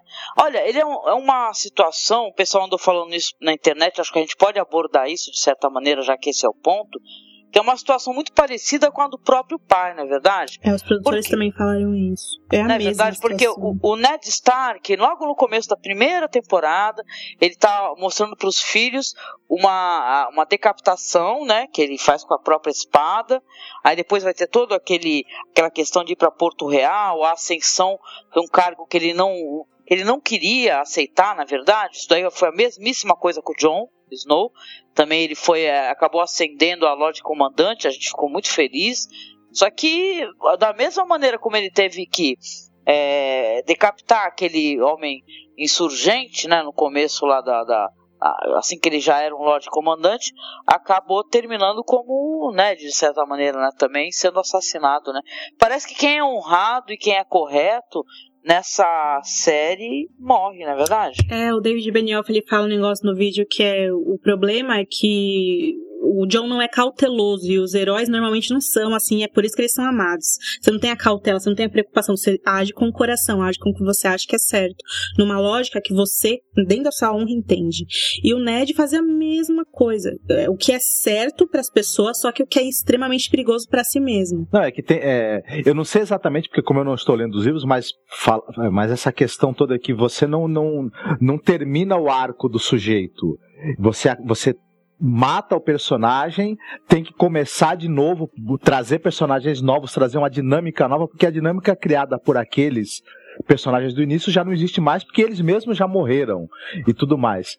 E isso é uma coisa que eu funciona de certa maneira porque você cria uma expectativa uh, em, em, em, relação ao que vai acontecer daí para frente sem aquele personagem, mas ao mesmo tempo é, é mais fácil matar um personagem do que construir a, a, a evolução dele até o final da história e, e usá-lo como fio condutor até o fim.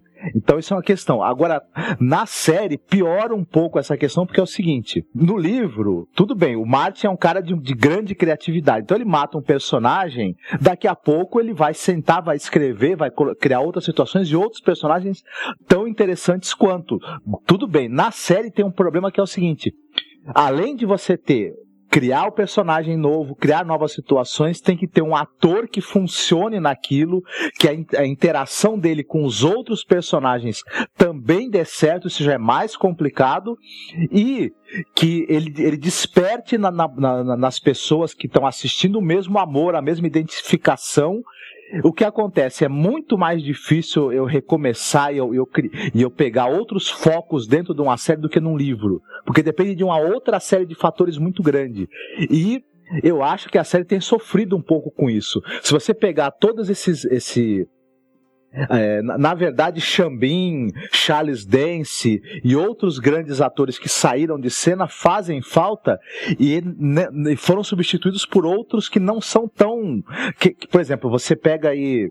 Dá, dá pra trocar o Ned, o, o, o Tywin pelas serpentes de, de Dorne? Não dá. Fica difícil, não é uma troca. Você pega uma vilã como a Elaria, por exemplo, ela não. Tadinha dela perto do Tywin. Então, essa coisa de você, de você construir outros núcleos e, e, com personagens novos, se os atores e se mesmo o roteiro não foi tão feliz quanto era anteriormente, aí fica né? E a queda da audiência talvez seja uma demonstração. E aí é mais fácil também eu correr pro choque, né? Gratuito. É, eu, eu, compreendo muito tudo isso que você falou, eu concordo do ponto de vista da série. Nos livros do Martin deixem aberto que o John tem, pode ter transferido a consciência dele pro fantasma.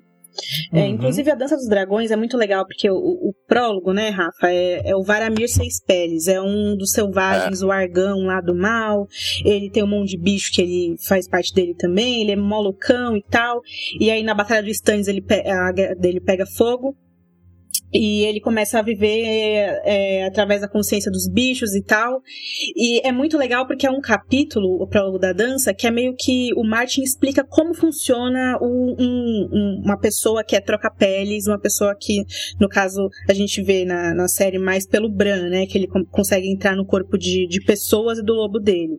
O John tem isso muito forte nos livros, a Arya também tem isso e a série não mostra, que ela tem os sonhos de loba e tal, ela sonha com a Animéria, sonha que a Tem parte dos Dragões que o, que o John, ele sente o sangue do, do bicho que o que o fantasma tá comendo, ele sente o cheiro da neve onde o fantasma tá, ele tem essa né? Então o Martin dá essas pistas, é. mas faltou isso então, né, querida? É. Faltou, Esse, mas, mas esses detalhes, né, que não dá para colocar tudo, né? A gente compreende. Exato. E o Martin ele já, já disse, ah, em várias entrevistas desde que a dança foi publicada, né, em 2011, é, ah, vocês acham que ele morreu? Ha, ha, ha. Tipo, dando intenção que é claro que ele não morreu. Quando ele fala sobre o John em entrevistas, ele nunca fala o John foi isso, ele fala o John é. Quando ele tem essa consciência de que o John é, é que ele está escrevendo John entendeu? O John, quando o tipo, Ned Stark era legal, o Robb era honrado, era legal, era um bom rei. O John para ele não era, o John é ainda. Em toda entrevista se você perceber, ele fala assim do John no presente ainda. Seria uma outra uma outra pista de que é claro, o John é difícil a gente ficar falando aqui, as pessoas falam muita besteira. Ah, porque é claro Deixa que eu Posso perguntar uma coisa? Quem que é a Mary Sue do do Martin? É o, não, é o John, ele fala, eu queria ser o John.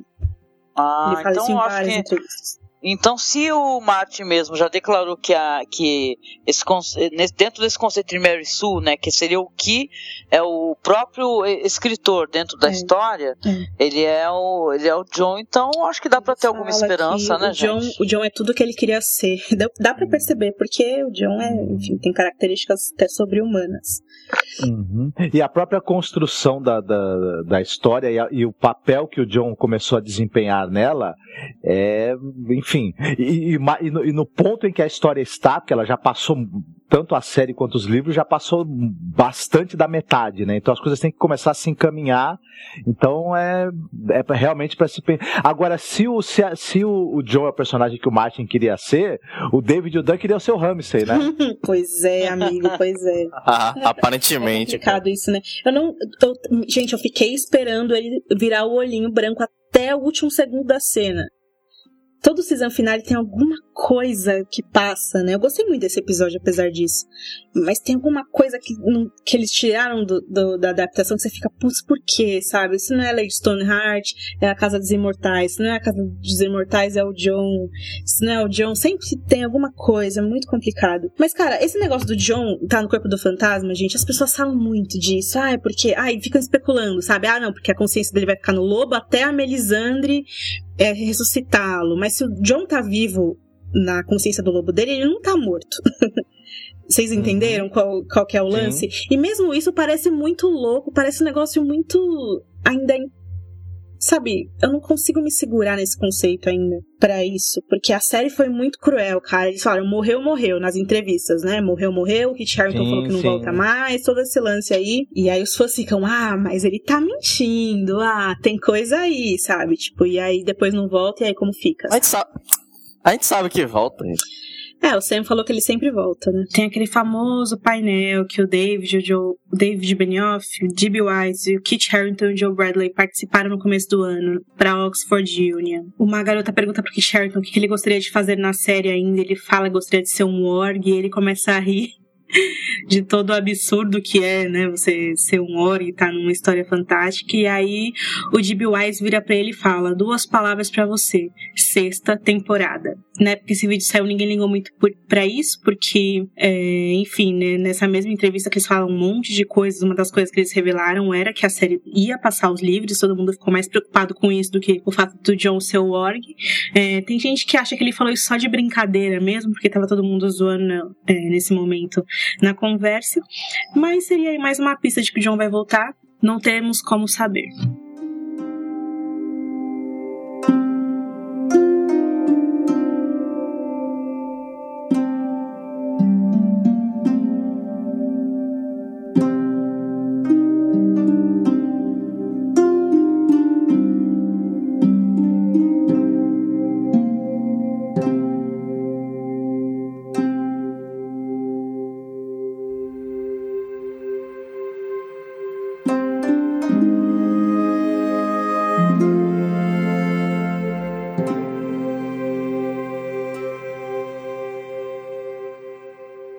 Nossas notinhas então para vocês no finale aí da quinta temporada.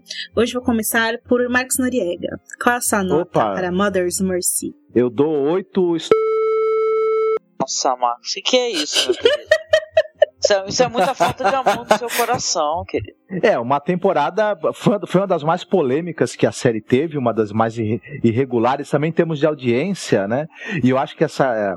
essa, essa só acabou seguindo a irregularidade do próprio roteiro, onde as coisas não funcionaram bem e não se conseguiu gerar uma, uma verdadeira empolgação e expectativa nas pessoas, ou se apelou por um choque fácil e teve gente que não caiu, então a audiência Agora, com esse, com esse monte de, de, de coisas importantes acontecendo nos últimos episódios, e até de maneira rápida e atropelada um pouco, é claro que a audiência voltou a subir e tudo mais, e a série voltou a, a emocionar as pessoas, seja da maneira, seja por ter, por ser interessante, por ter uma história bem contada, ou porque, né, nem tanto, mas eu acho que ela, ela vai a, a, a próxima temporada é de expectativa altíssima. É, Esse último episódio da temporada eu tava lendo as reações e os comentários das pessoas, não deixou de ser também um, um dos episódios mais criticados, sendo sendo season finale, né?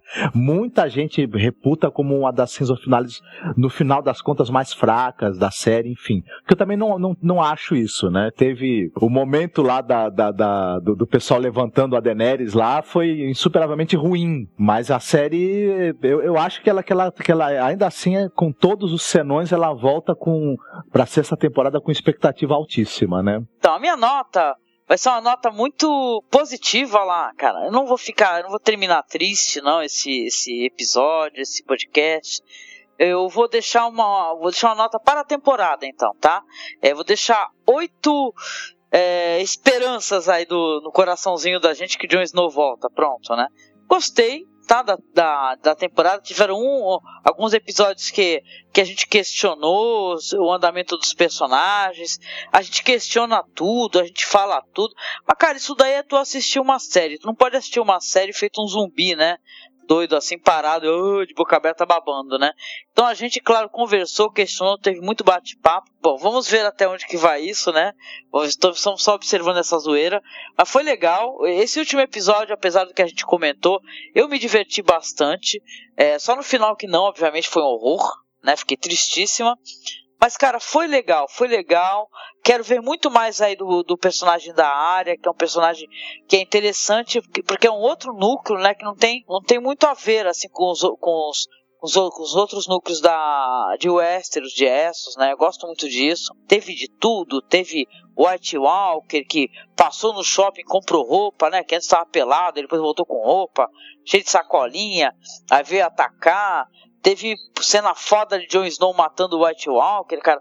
Porra, se essa temporada não, não for valer alguma coisa, cara, lembre de Durolar, cara. Durolar foi foda.